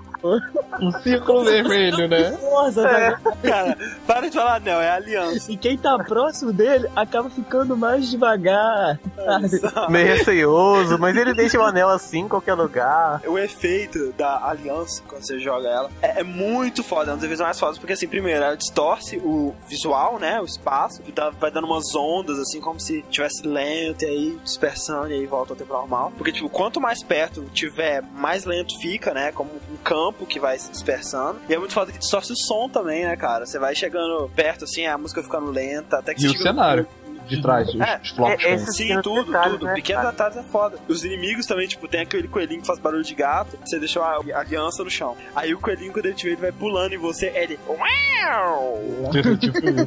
Exatamente. Então, no caso, a aliança seria um atraso de vida? O Rick vai ficar solteiro depois desse É, o. Rick vai virar pra Beca. Olha só, Beca, a gente não vai noivar, não, porque, cara, eu aprendi. disse que não. É um atraso de vida se você não souber lidar com Se ele. você entendeu? jogar ele em qualquer lugar, jogar ele É, fora. se você, se você conseguir tirar ele da sua mão nos momentos oportunos e guardar no chão ou em algum Não, lugar. não, não, Ô, Rick, Rick, não, não é isso não. Quando o anel tá com ele, não afeta ninguém. Tipo, se o anel estiver com ele, eu acho que o problema é quando ele realmente tira o anel. E aí ele influencia aí. o mundo inteiro. entendeu? Ele fala que por causa desse receio do anel, ele, ele deixa sempre o anel guardado. É, seria mais correto se ele tivesse e aí quando você usasse, ficasse o anel no dedo dele, né? Na mão. Ah, mas aí não ia dar pra fazer É, os não ia dar pra fazer os puzzles. É, é, tá certo. é só uma metáfora, né, cara? Deixa É uma metáfora, cara. Agora, Fernando, eu gostaria que você, você né, o, o fodão aí que encontra as metáforas e tudo mais, por que que o cenário do Mundo 6 é repleto de coisas sem cabeça? Exatamente, uma das anotações que eu tinha feito aqui. Não entendi isso. Não entendi também. Não, porque as pessoas perdem a cabeça quando Ah, vai se fuder. Também se vê muito chapéu, né, cara? Assim, chapéu é, de... não, coisas que tem a ver com cabeça, né? Quando você vai finalmente encontrar o castelo, né? Tem várias estátuas também de é, pessoas inteiras, mas como se não tivesse a pessoa ali, somente a roupa. O que eu achei estranho é aquela estátua que você encontra no final, né? Que é de uma pessoa completa, né? Estranho, né? Vocês estão vendo coisas sem cabeça, mas não são coisas, são uniformes de algum tipo de profissão. Tem astronauta. Muitas vezes as, as pessoas não veem você pelo que você é, sim pelo que você representa pra ela. Tem um cowboy sem cabeça, tem um carteiro sem, sem cabeça, só o a que, roupa. que isso tem a ver entendeu? com o anel? O anel, cara, também é uma representação superficial. As pessoas veem você pelo que você usa, né? Se vê um cara com anel, o cara é Ela casado. já julga, entendeu? Caraca, É. É. a fumaça no ar está me deixando. sabe? Meus olhos não estão vermelhos. Eu tô tranquilo porque eu uso injetável. Tô- Cara, sobre o quadro eu preciso de mais injetáveis, cara, porque eu realmente, Sério? assim. É, É, a única coisa que eu consegui ide- identificar ali foi o anel. Então, é uma pessoa achando um anel jogado fora. Olha só. E você pode ver mais, tem um pôster de Segunda Guerra. Sim, do tio Sam, né? E aquele sorriso macabro lá no fundo lá? Não, é um placa de neon, sei lá. Deixa. Mundo da luxúria, eu acho. É, cara, o cara largou o anel e foi pra É boate. mais ou menos isso que. Não, mas é sério, cara. Boate vai- é metáfora também, É, né? é, boate é metáfora, assim, claro. No final do level tem o- uma estátua de uma criança simbolizando a inocência, cara. Um tipo monumento de uma A criança. perda da inocência, tá bom. Perda da inocência. Ele perdeu o anel, né? E o cenário mais dark de todos. Com certeza, cara. Esse cenário é tipo uma, meio uma, uma floresta acinzentada, assim, com uma Meio neve. de mármore, né? Uma coisa mais feita pelo homem. Uma coisa mais fria, né? Bem cinza, bem tipo um cinza gelo. A começar pelas portas, né? Que algumas são diferentes, assim, elas parecem de ferro, sei lá. E acompanhado a música, né, cara? Um clima assim um pouco mais pesado, né? Os cenários de fundo, bem, bem darks, né? Uns tons Uhum. vermelho, assim, roxo escuro, né? Uma parada Que- bem é o dark. que lembra mais o começo da- do jogo, não? Sim, é, uma noite, né? Não sei. E um pouco de, talvez até escombros no fundo, né, cara? Eu achei esse level é o que mais remete a coisas frias, né, cara? Que Uhum. toda a estrutura parece ser de mármore, aquela coisa simbolizando coisa fria, coisa dura. É como se o anel, os uniformes, distanciassem as pessoas de você. Trazer aquele frio, né? Ter uma Verdade. relação humana. Pra finalizar, né, quando você finalmente encontra lá o castelo e o Barney aparece, volta o tema, que é o hesitação, né? Que é a pergunta que o Barney te faz, que se realmente a princesa existe. Eu fiquei assim com o cara, né, pensando, cara... Não sei, né? Quem disse que ela existe? É, É, até agora tipo, eu passei por seis mundos e tô só ouvindo isso, né? É bem aquela coisa de hesitação mesmo. Será que tudo que você fez até agora foi inútil? Isso. E hesitação tá aí, né? Hesitação tá na hesitação das pessoas que vão evitar chegar perto de você por causa da aliança. Hesitação de você, né? Em dúvida aí se a. se Em a- dúvida com a sua busca, né? Se, É. se realmente o que você tá procurando existe. Se vale uma a pena coisa- ou não largar o anel por aí. Então, olha só, chegando no final do mundo 6, para prosseguir o jogo, né, você tem que terminar todos os puzzles, né, para completar a escadinha que vai te levar até o átrio, né, o sótão, né, da, da-. É, o da sua casa, para fazer o último mundo do jogo, né. Então, olha só, criançada, né, que não jogou o jogo, o cast acaba por aqui para Vou você. jogar o jogo e depois vocês É, continuam, vamos cara. jogar porque o jogo, jogar pebolim, jogar birosca. Que susto, cara, o André. deixar seu anel por aí. deixar seu anel pra onde você quiser, mas por favor, pare por aqui, porque agora a coisa fica tensa. Se você não quiser saber as revelações mais cruciais Cara, do o que, que você tá É, fazendo aí que você agora- não começou a jogar Braid É, ainda, cara. cara? Vai jogar, Pelo cara. amor de Deus, então é isso. Só continuem. Quem já tiver jogado Braid e quiser discutir conosco sobre os significados, né, de tudo, ou quem não Welcome. tiver spoilers, mas aviso, se eu tivesse jogado Braid sabendo o final, cara, eu ia ficar muito Não, com certeza, sim. cara. E outra coisa, se você for comentar alguma coisa lá nos comentários do site, avise grande, cara, que Pelo você vai dar um amor de spoiler. Deus, pelo amor de Deus. É. Não estrague a experiência de outra, outra pessoa.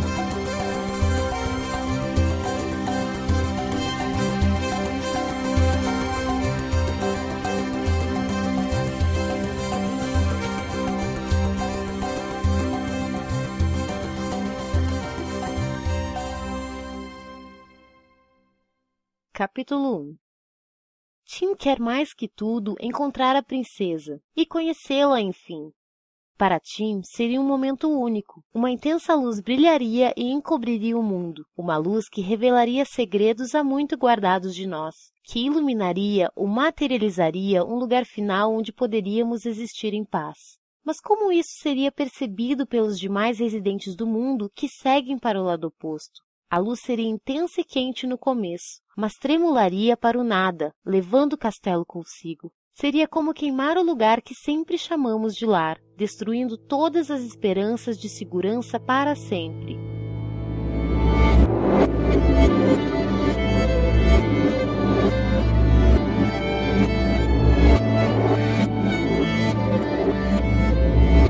O mundo 1 é aquela coisa que você vê, vai ser diferente de tudo que aconteceu. E pra começar, ele não tem nome. E pra começar, É, ele é é. o mundo 1, né, cara? Não era pra ser o 7. Exatamente. E pra terminar, ele é o mundo 1. É. Né? É. É. Será que ele é pra ser o mundo 7 mesmo? E não o mundo 1? É, é a primeira coisa que, que É. você vê quando você vai começar tipo o assim, jogo. será que ele vem antes do 2? Ou será que ele vem depois do 6? Ou será que não importa? Isso. né? E quem se importa? Ou será que o 1, por ser um número parecido com o 7, ele é tanto 1 quanto o 7? No nos textos, uma coisa muito interessante que vai falando de como as pessoas se comportam, como é o fluxo do mundo, como as coisas acontecem. E dá esse contraste que o Tim, o jeito que ele pensava, o jeito que ele fazia as coisas, era completamente o oposto É do o mundo. oposto de tudo. né? É como se ele remasse contra a maré. As pessoas vão pro sul, ele vai pro norte. Ele vê que, tipo, a encontrar a princesa pra ele é uma coisa linda e maravilhosa e vai dar a ele o lugar para descansar em paz. E para as outras pessoas vai ser um inferno, vai ser queimar o lugar que sempre chamamos de lá, destruindo todas as nossas esperanças. E aí que é a coisa mais maravilhosa de todos. Eu acho que os livros do primeiro mundo é o que mais se remeteram à fase mesmo. É tipo, porque foi literalmente, cara. E aí que começa, cara. Primeiro, a primeira fase que você entra é a última porta. É, Ah, é, detalhe. Sim, a primeira fase é a última porta. Você entra na fase e de repente você vê um bichinho subindo, É. ele saindo do vinho ali onde ele morreria e voltando pro canhão. E o pavio se reacendendo. Dá aquele estalo. Puta que pariu. O mundo, o mundo inteiro está ao contrário, né? Isso, você vê tudo, tudo está ao contrário. A música está ao contrário, o cenário, assim, tudo ao reverso. Tudo reverso e você está indo contra o fluxo do mundo. Enquanto o mundo está voltando, você está indo. Cara, isso é genial, cara. Muito genial, muito foda. Foda, E até quando você aperta pra voltar pro tempo, você consegue ouvir a música direito, né? Porque Ah, senão a música uhum. tá ao contrário. É, E fica aquela coisa, cara, maravilhosa. O que você interage ali, você vai mudar o passado. Isso, An- é, é, você muda o que é passado. foda, Cara, é é o foda, cara. Antes você interagia com o passado pra mudar o futuro. Agora você tá mudando o passado, porque tudo que tá ali, que tá correndo, já correu. Tá os bichinhos subindo. Por quê? Porque é o que aconteceu no passado. Eles se atiraram do, do, do canhão, caíram e morreram. Isso aconteceu. Aí tá voltando esse tempo. Mas, quando ele estiver subindo, se você pular em cima dele, vai ser como se ele não tivesse saído do, do canhão, mas se ele tivesse ali embaixo e você tivesse matado ele. Isso. Ele volta à vida e continua andando ali embaixo. Isso, Genial! isso é foda, né, cara? Os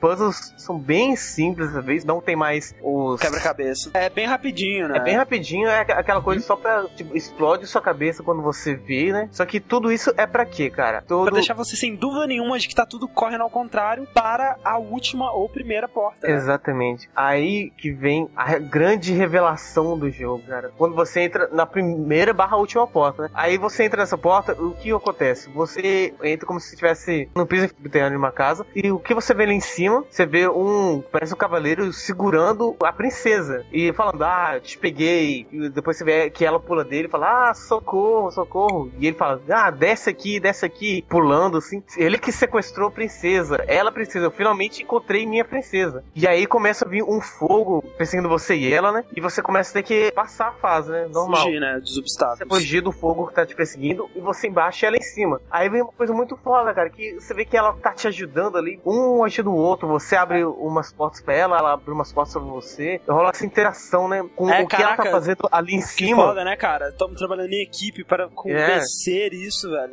É caralho. legal que né, um- cara? Pra você finalmente ter sua amada princesa, Aí né? Você finalmente chega na sacada Ai, dela, cara, né? Cara, é muito foda. E aí, provavelmente, né, por toda a emoção, né, e todo o adrenalina e tudo mais, você provavelmente nem prestou atenção na música pra perceber que ela estava tocando ao contrário Uhum. e esqueceu Exato. que esse mundo, as coisas estão todas indo de trás pra frente. E aí quando você pisa na, na sacada, tudo para, cara. E aí você começa a voltar no tempo. O que vai acontecer? Você vai ver as coisas na ordem correta. Exatamente, você vê as coisas na ordem que era para as coisas acontecerem. E aí que a sua cabeça explode, cara. Na verdade, a princesa, ela estava fugindo de você. Olha que absurdo. Olha que absurdo. Na verdade, você não estava trabalhando com ela. Na verdade, ela estava tentando adicionar vários obstáculos no seu caminho. Exatamente. Você escapava de todos eles por pouco. E é foda É. que você vê que tudo faz sentido, porque uma plataforma que ela abria pra você passar, na verdade ela tava tapando a passagem da escada pra você subir, sabe? Você também tentando, tipo, sacanear ela, sabe? Você tentando fechar umas plataformas pra ela ficar presa e ela passa também por pouco, sabe? Na verdade, você tá tentando prender ela no castelo e ela tá tentando fugir. E aí quando ela chega no cavaleiro, ele tá todo pulando lá, aqui, vem aqui. E ela, Quando- socorro! É, e, e aí quando ela vem, ele segura ela e fala: Ah, ufa, te peguei. Ele leva ela embora. Salva ela, né? Você era o vilão o tempo inteiro. Ou. Ou não. Será que não? Ou será que não? Eu lembro que eu fiquei segurando o botão pra poder voltar no tempo, cara, e eu ficava de boca aberta vendo as coisas, assim, como é que tava funcionando, Cara, sabe? isso ia te explodir a cabeça, velho. É, É absurdo. Eu, é The Cakes a Lie, cara. Eu fiquei com a boca aberta. Tipo, eu não tava acreditando no que tava- o que tava acontecendo, velho. O mundo todo te prepara pra isso. Só que você tá tão cego quando Ah. acontecem essas coisas. Alguém aqui ficou frustrado? Um pouco. Tipo assim, eu, eu fiquei, cara, eu falei assim, cara, eu não acredito, velho, eu queria salvar a princesa. Pois é, tu espera aquele não, final bom, né? cara. Não sei, eu acho que se tivesse sido lá ser salvada a princesa no final feliz, seria decepcionante. Não, sim. decepcionante não, cara, eu acho que seria bom, porque o jogo foi legal. Alguns detalhes, né? Quando você tá indo no tempo reverso, né? Passando por baixo, assim, vendo o, quarto da princesa e as paradas lá dentro da casa, você vê um quadro da Mona Lisa, né? E quando você volta, é aquela Mona Lisa com bigode, sabe? Do, daquele Marcel Duchamp, aquele cara que escreveu num, num mictório e falou que era arte, colocou. É, é, ele também pegou uma, a, a Mona Lisa, desenhou um bigode e falou: Essa é a minha, minha pintura. E- Caramba, cara, eu não tinha visto isso não. Legal. É, aparece a Mona Lisa com bigode. E outra, no quarto da princesa tem, tipo, bonequinhos de pelúcia, tanto do Gumbazinho quanto do Bar. Caralho.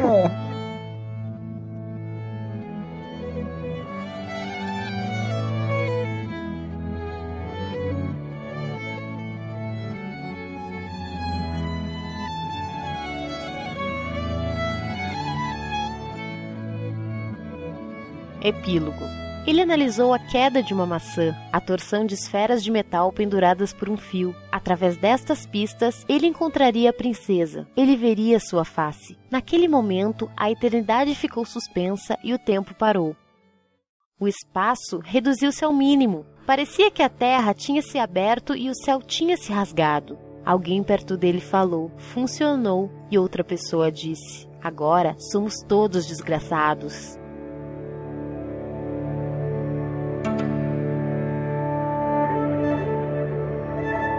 Jogo termina assim, né? Você era o vilão, a princesa saiu, e na porta que restou você entra pro epílogo, né? Isso. Teria vários livros que servem pra esclarecer ou confundir mais a história. Pra mim só confundiu.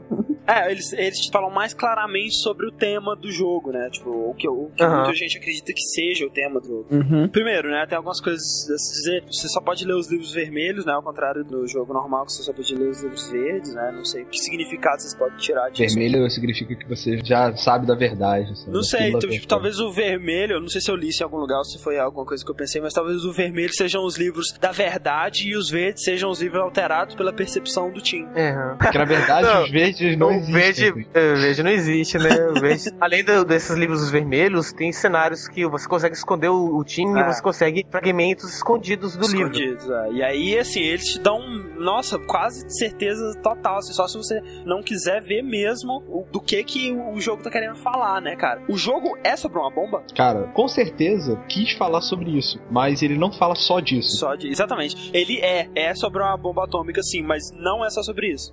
Calma, E- calma. e- tá esse- jogando na cara e o pessoal não tá entendendo. Como assim é uma bomba atômica? Não, What fuck? A história deles é sobre duas ou mais, né? Coisas completamente diferentes. Só que as duas histórias, ao meu ver, estão certas. O que é a princesa? A princesa é a bomba? Pode ser. A princesa, no caso, eu acho que representa um objetivo seu. Qualquer tipo de objetivo. No caso, a- pode ser a bomba atômica, sim. Mas pode ser trocado por qualquer outra coisa que você fique obcecado em perseguir. Primeiros detalhes, assim, de, de por que que a gente sabe que tá falando de uma bomba, né? Tem aqueles fragmentos no epílogo que ele fala que, né, ele trabalhou com compasso, analisou a queda de uma maçã, blá blá blá. Isso mostra como que ele tá analisando, como que ele é um cara que analisa muito as coisas, que pensa muito, E, e- e mostrando também como, como ele é um cientista, né? Mostrando Isso, coisas de cientista. bem obcecado, né? Outra muito que dá muito na cara é que ele fala: depois de uma noite especialmente cheia de pensamentos e tal, ele se ajoelhou atrás de um bunker no deserto, colocou o binóculo no olho e esperou. Ou seja, deserto, onde foi testada a primeira bomba atômica, deserto. Ele estava num Hum. bunker observando o lançamento da primeira bomba atômica. E aí tem um quote de um cara, psicólogo chamado Robert J. Lifton, que escreveu um livro chamado The Broken Connection, que descreve, ele descreve em detalhes a explosão da bomba nuclear e os resultados dela, né? E depois em seguida mais quotes, que é o, ele fala assim, alguém perto dele disse funcionou e outra pessoa disse, agora somos todos desgraçados, somos todos filhos da puta, É, sei lá filhos da puta. que são a- exatamente as palavras que o Ben Bridge disse pro Oppenheimer quando eles detonaram a primeira bomba nuclear. Tipo, esses dois quotes aí deixam muito claro que tá falando disso. E outro texto alternativo que tem é, um- é um assim, ela era alta e majestosa, radiava fúria, ela gritou, quem me perturbou? Mas então a fúria expeliu e ela sentiu a tristeza como ah, cinzas flutuando no vento, ela não poderia entender por que alguém escolheu flertar tão perto com a morte do mundo, sabe? Tipo, como se a bomba estivesse triste por ter sido usada. Uhum. É o, seria o pensamento da bomba, né? E agora vamos, tem Viajar, um, milhão, né? um milhão de referências a isso, mais ainda no epílogo, né? Mas cabem a vocês aí buscar. Porque antes de a gente fazer o cast, tá, assim, logo depois que eu terminei o jogo, eu tava conversando com o André que eu achava que o jogo ele contava duas histórias paralelas: a história do personagem Tim, que você tá jogando, e a história dos livros. Eu acho que o jogo ele conta mais de duas histórias ah, paralelas, no mínimo três histórias que se encontram, porque o nome do jogo é Trança. Trança, assim. Tá? Braid Né? significa trança. E além da princesa ter uma trança, e além de você poder imaginar que ah, os fios que formam a trança são, sei lá, fios do tempo que se interligam e se cruzam e blá blá blá, podem ser três Ou ou mais histórias uma- paralelas. Ao meu ver, tem uma bomba no meio. Tem É. também a, a obsessão por uma pessoa a ponto de magoar ela, ferir, como É, a gente vê no não sei se é a, a obsessão pela pessoa, mas a obsessão na Por um objetivo. bomba, pelo objetivo, provavelmente estragou o relacionamento com a pessoa. No 5, o texto dele é o seguinte: sobre os restos do jantar, ambos sabiam que a hora havia chegado. Ele teria dito: preciso ir encontrar a princesa, mas não pre- precisou. E aí ele vai embora. Ou seja, ele falou pra pessoa que tava com ele que ele precisava ir encontrar a princesa. Tipo, eu preciso te deixar porque o meu objetivo é mais importante que a gente, entendeu? Uhum. Vamos, vamos imaginar que a princesa, no jogo, no- na história do Tim, ela realmente. Vamos, vamos simbolizar ela como uma bomba, certo? E vamos pegar as fases e botar da forma cronológica mesmo. Quando você chega no quarto você vislumbra a princesa, e quando você vai atrás ela começa a fugir, seria mais ou menos a ideia que você tem quando você assim, você pensa numa ideia, sabe? Caraca, imagina se desse pra fazer uma bomba tão poderosa usando, sei lá, sabe, uma ideia, vislumbra. Ela foge. Essa ideia foge de você. Por quê? Porque a ideia por si só, ela não vai se concretizar. Você tem que perseguir um caminho pra chegar nessa ideia. Daí ela foge de você, correto? Aí você vai pro mundo 2, que é um mundo onde você tá tudo bonito ainda, tá tudo claro, tudo feliz, você tá confiante, sabe? De seguir seu caminho. E você começa a perseguir seus caminhos. Digamos que o, o juntar os quebra-cabeças dos mundos, você avançar, seria mais ou menos a pesquisa pra alcançar a bomba, sabe? Sim. E quanto mais você vai completando quebra-cabeças, mais próximo você vai estar da princesa. Que no caso do final seria a bomba. Aí você começa a pensar. Claramente você vê que do mundo 2 pro mundo 6, você vai tendo uma progressão de, de tristeza, digamos assim, né? De Ah.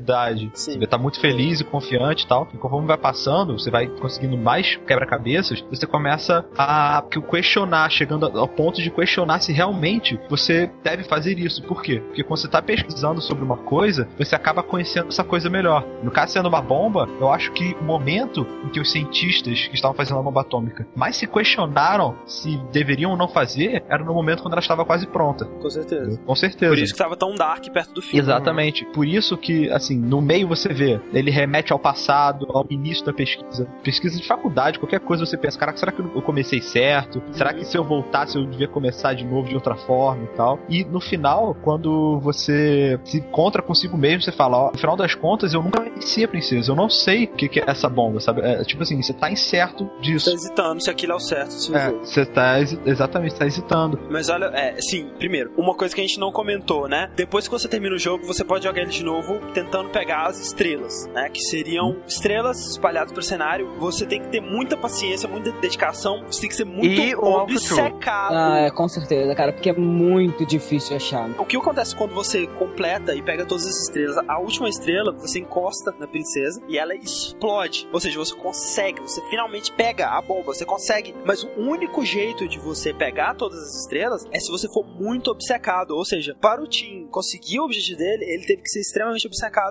Aham. Cada uma dessas estrelas tem um desafio diferente. Tem umas que você tem que entender como alguma coisa funciona, tem umas que você tem que ter paciência. E outra, quando você termina de pegar essas estrelas, você fica satisfeito pelo seu objetivo ter sido cumprido? Ou você fica, tipo, era por isso que eu estava pegando todas as estrelas? Exato. Exatamente esse Tá questionamento. entendendo? Agora que eu consegui, caraca, era isso que eu tava perseguindo o tempo todo? Que merda! entendeu? Era isso que eu queria mesmo? Eu Porque quando você pega todas as estrelas e passa horas tentando pegar, você não consegue nada. Você não consegue um achievement, você não consegue fases novas, você não consegue um- uma roupa de bailarina pro time, nada, sabe? Você nada. explode a princesa. Valeu a pena? Isso é genial, né, cara? E outra Genial. coisa, quando você começa o jogo, muita gente diz que aquela imagem inicial é uma cidade que está explodida, né? Em chamas, né? Não sei se eu acho que é. Parece muito, né, cara, que tá. Se for, olha só, vamos dizer que o Tim está preso num ciclo. Ele conseguiu encontrar a bomba e o jogo é ele repensando todos os passos dele, passando é, por cômodos da casa, e aí ele senta no sofá, e aí ele fica imaginando, e as fases são essas, ele tentando montar o quebra-cabeça, tentando entender onde ele errou, qual foi o erro Talvez por isso que todos, eh, todos os cenários se encontram dentro de uma casa, né? Porque é, que ele não sai pra nada, sabe? Tá obcecado, né? Vamos supor que tudo já aconteceu e ele tá ali só pensando, entendeu? Tudo aquilo já aconteceu. Só que o mundo 1 é ao contrário. E se tudo for ao contrário, se ele tá num ciclo, então que tal a gente tentar começar pelo mundo 6? No mundo 6, ele tem um anel, então ele tá casado. Mas ele já está procurando a princesa. Ele acha que a princesa é o que vai trazer a, a Felicidade. máxima pra ele. No mundo 5, ele decide que a princesa é mais importante e ele deixa a mulher. No mundo 4, ele tá visitando a casa dos pais dele, só que ele tá sozinho. No mundo 3 e mundo 2, ele já tá pensando no relacionamento dele como os erros que ele cometeu, entendeu? Ele tá Aham. vendo que na verdade ele cometeu erros, só que ele ainda tá obcecado em encontrar a princesa. Ele tá tão obcecado que ele acha que se ele encontrar a princesa, todos esses erros que ele cometeu e o relacionamento dele vão voltar. E no mundo 1, ele descreve a bomba ao contrário. Ele acha que quando ele encontrar a bomba, ou seja lá o objetivo dele, ela vai iluminar tudo e vai materializar um lugar muito bonito pra ele viver. Ou seja, é como se você estivesse assistindo a explosão de uma bomba ao contrário, entendeu? Tá o nada, aí começa a dar uma luz e some e do nada materializa um lugar bonito, entendeu? Nossa, sei, caralho. Cara, será que é isso? Tipo, e aí você pergunta, e mesmo se não for isso, será que o Tim é mal? Será que era o objetivo do Tim usar a bomba? Porque no começo do mundo 2, o que que fala? Tim está em busca da princesa. Ela foi raptada por um monstro horrível e maligno. Isso aconteceu porque Tim cometeu um erro. A princesa, se ela for a bomba, quem é o monstro horrível e maligno? Provavelmente o exército americano que tá usando a descoberta é. dele. Uhum. Governo. Eu não sei se o Tim é mal, entendeu? Ele só tava procurando uma coisa que ele não tinha total conhecimento. Agora, uma coisa que eu queria levantar, de uma forma ou de outra, se olhando tanto de trás pra frente, do 6 pro 1, do 1 pro 6, é um ciclo. Querendo ou não, no É um final ciclo. vai começar de novo. É, tanto é que Entendeu? quando você termina, só quando você sai do epílogo, você começa de onde você começou pela primeira vez. Você vai pra onde você começou, o início do Você jogo. termina onde você começou. é no final do epílogo, né? Você tem um Uhum. castelo formado de bloquinhos que representavam as fases Os dos ícones do- da que fase, você das passou. Uhum. Os ícones das fases que você passou. Você formou um castelo, você, você fez uma base, uma estrutura com as experiências que você passou, né? Afinal de contas, Braid fala sobre, sobre experiências, né, Sobre, cara? é, sobre a- aprender com as suas experiências. E eu acho que é isso. Ele tá revivendo as experiências, tentando encontrar sentido pro que ele fez, seja lá o que for que ele fez, né? E ele tá, através das experiências dele, tentando encontrar o erro dele e reconstruir a vida dele, reconstruir o castelo dele com essas experiências. O que são as experiências? As fases que ele tá passando, tentando entender as paradas. A cada fase que ele passa, a cada fase que ele consegue construir, ele adiciona um bloco. Por isso que você pode Genial. substituir a princesa por qualquer objetivo, né? Que você fique Você obcecado. tipo assim, eles dão uma inclinação pra achar que é bomba por causa das várias referências à Segunda Guerra, citações famosas. princesa e tal. explodindo. A princesa explodindo. O jogo permite você interpretar mais do que isso, né? Você tirar uma lição de vida mesmo. Você aprender com seus erros e ter uma experiência boa disso. Você não pode voltar pra arrumar as coisas. também trata de que não vale a pena você se obcecar tanto por Ah. uma coisa que você, no final, você não sabe qual vai ser o. o Tipo, o- se obcecar só por saber o que vai ter depois, sabe? Tipo, Não, porque tá não vai querendo- saber, esse que é o problema, entendeu? Que nem quando falam, então, uma parte no epílogo que fala, ah, a loja de doces, tudo que ele queria estava no lado oposto daquele vidro. Mas ele nunca teve lá, como é que ele sabia se aquilo era bom de verdade, Uhum. entendeu? Ah, outro detalhe. Sabe aquela constelação que tem do lado de fora? Ah, verdade. Ela é a constelação de Andrômeda e representa uma mulher, caso acho que pode ser uma princesa, acorrentada. Ou, ou o Shun. né?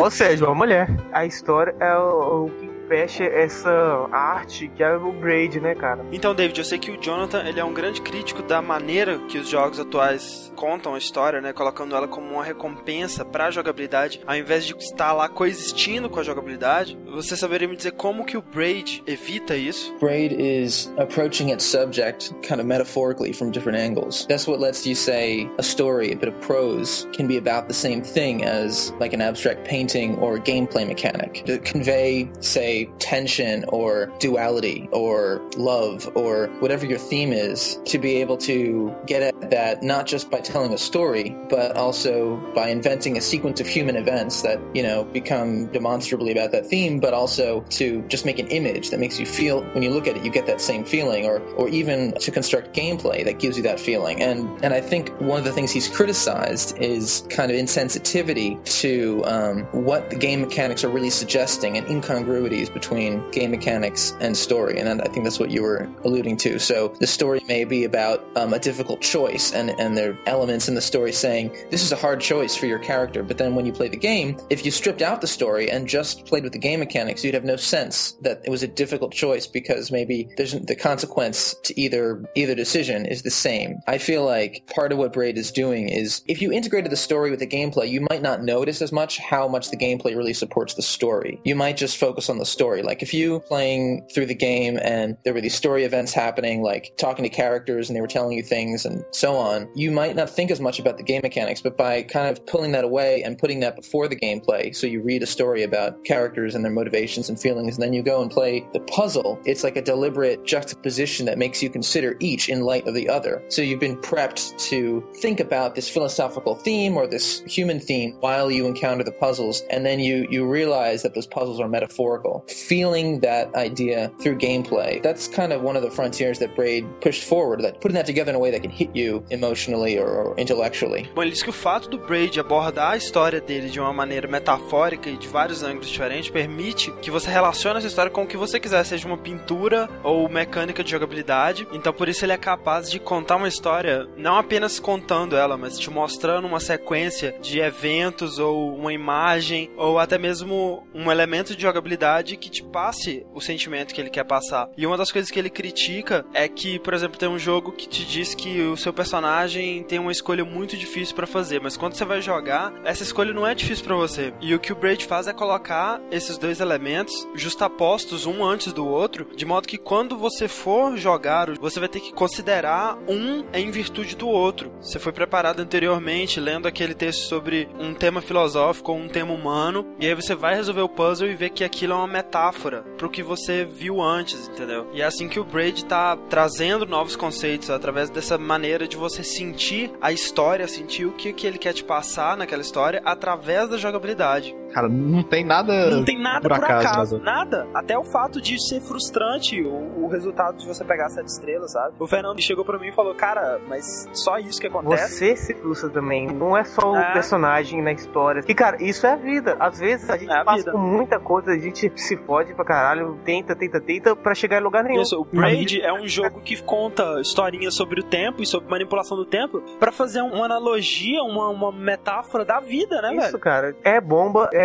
um objetivo, é um- uma princesa, é a vida. Todos estamos co- tentando construir nossos castelos em busca das nossas princesas, né, velho? Seja lá quais sejam elas. E às vezes pode ser que a gente nunca E ache. às vezes seja bom que a gente não ache, né, velho? O que que a gente vai sacrificar no processo, né, velho? Será que vai valer a pena, entendeu? Então essas são as nossas teorias sobre Braid, né? Espero que vocês tenham várias outras para nos enriquecer ou discordar completamente, concordar com a gente. Todo e qualquer comentário sobre a nossa sobriedade durante o cast será devidamente ignorado. É. Claro. Cara, quando eu vou comentar, lembre-se, evite ao máximo spoiler. Isso foi inevitável. Tipo, avise com caps lock, entendeu? Spoiler. Cuidado. Warning. Raid é warning. um, um jogo pra você jogar você e você mesmo. Agradecendo ao Jonathan Blow por ter criado essa maravilha, né? E principalmente ao David Hellman por ter nos aturado, por ter nos dado parte do seu tempo essa entrevista. Muito obrigado, David. Uh, thank you very much. I appreciate uh, talking to you. And Então é isso, mandem seus e-mails e comentários. Então até semana que vem e game over. Não mais. Ou não. Ou será que é apenas o início? Ouça esse cast de trás pra frente agora e descubra a verdadeira. Caraca!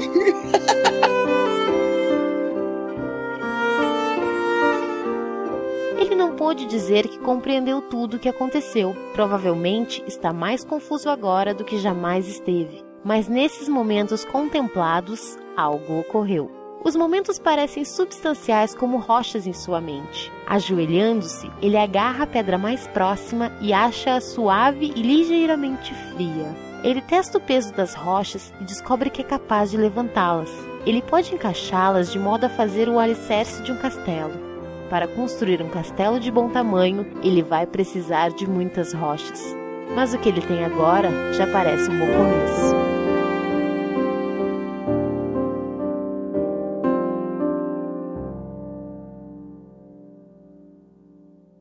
Selamat, selamat.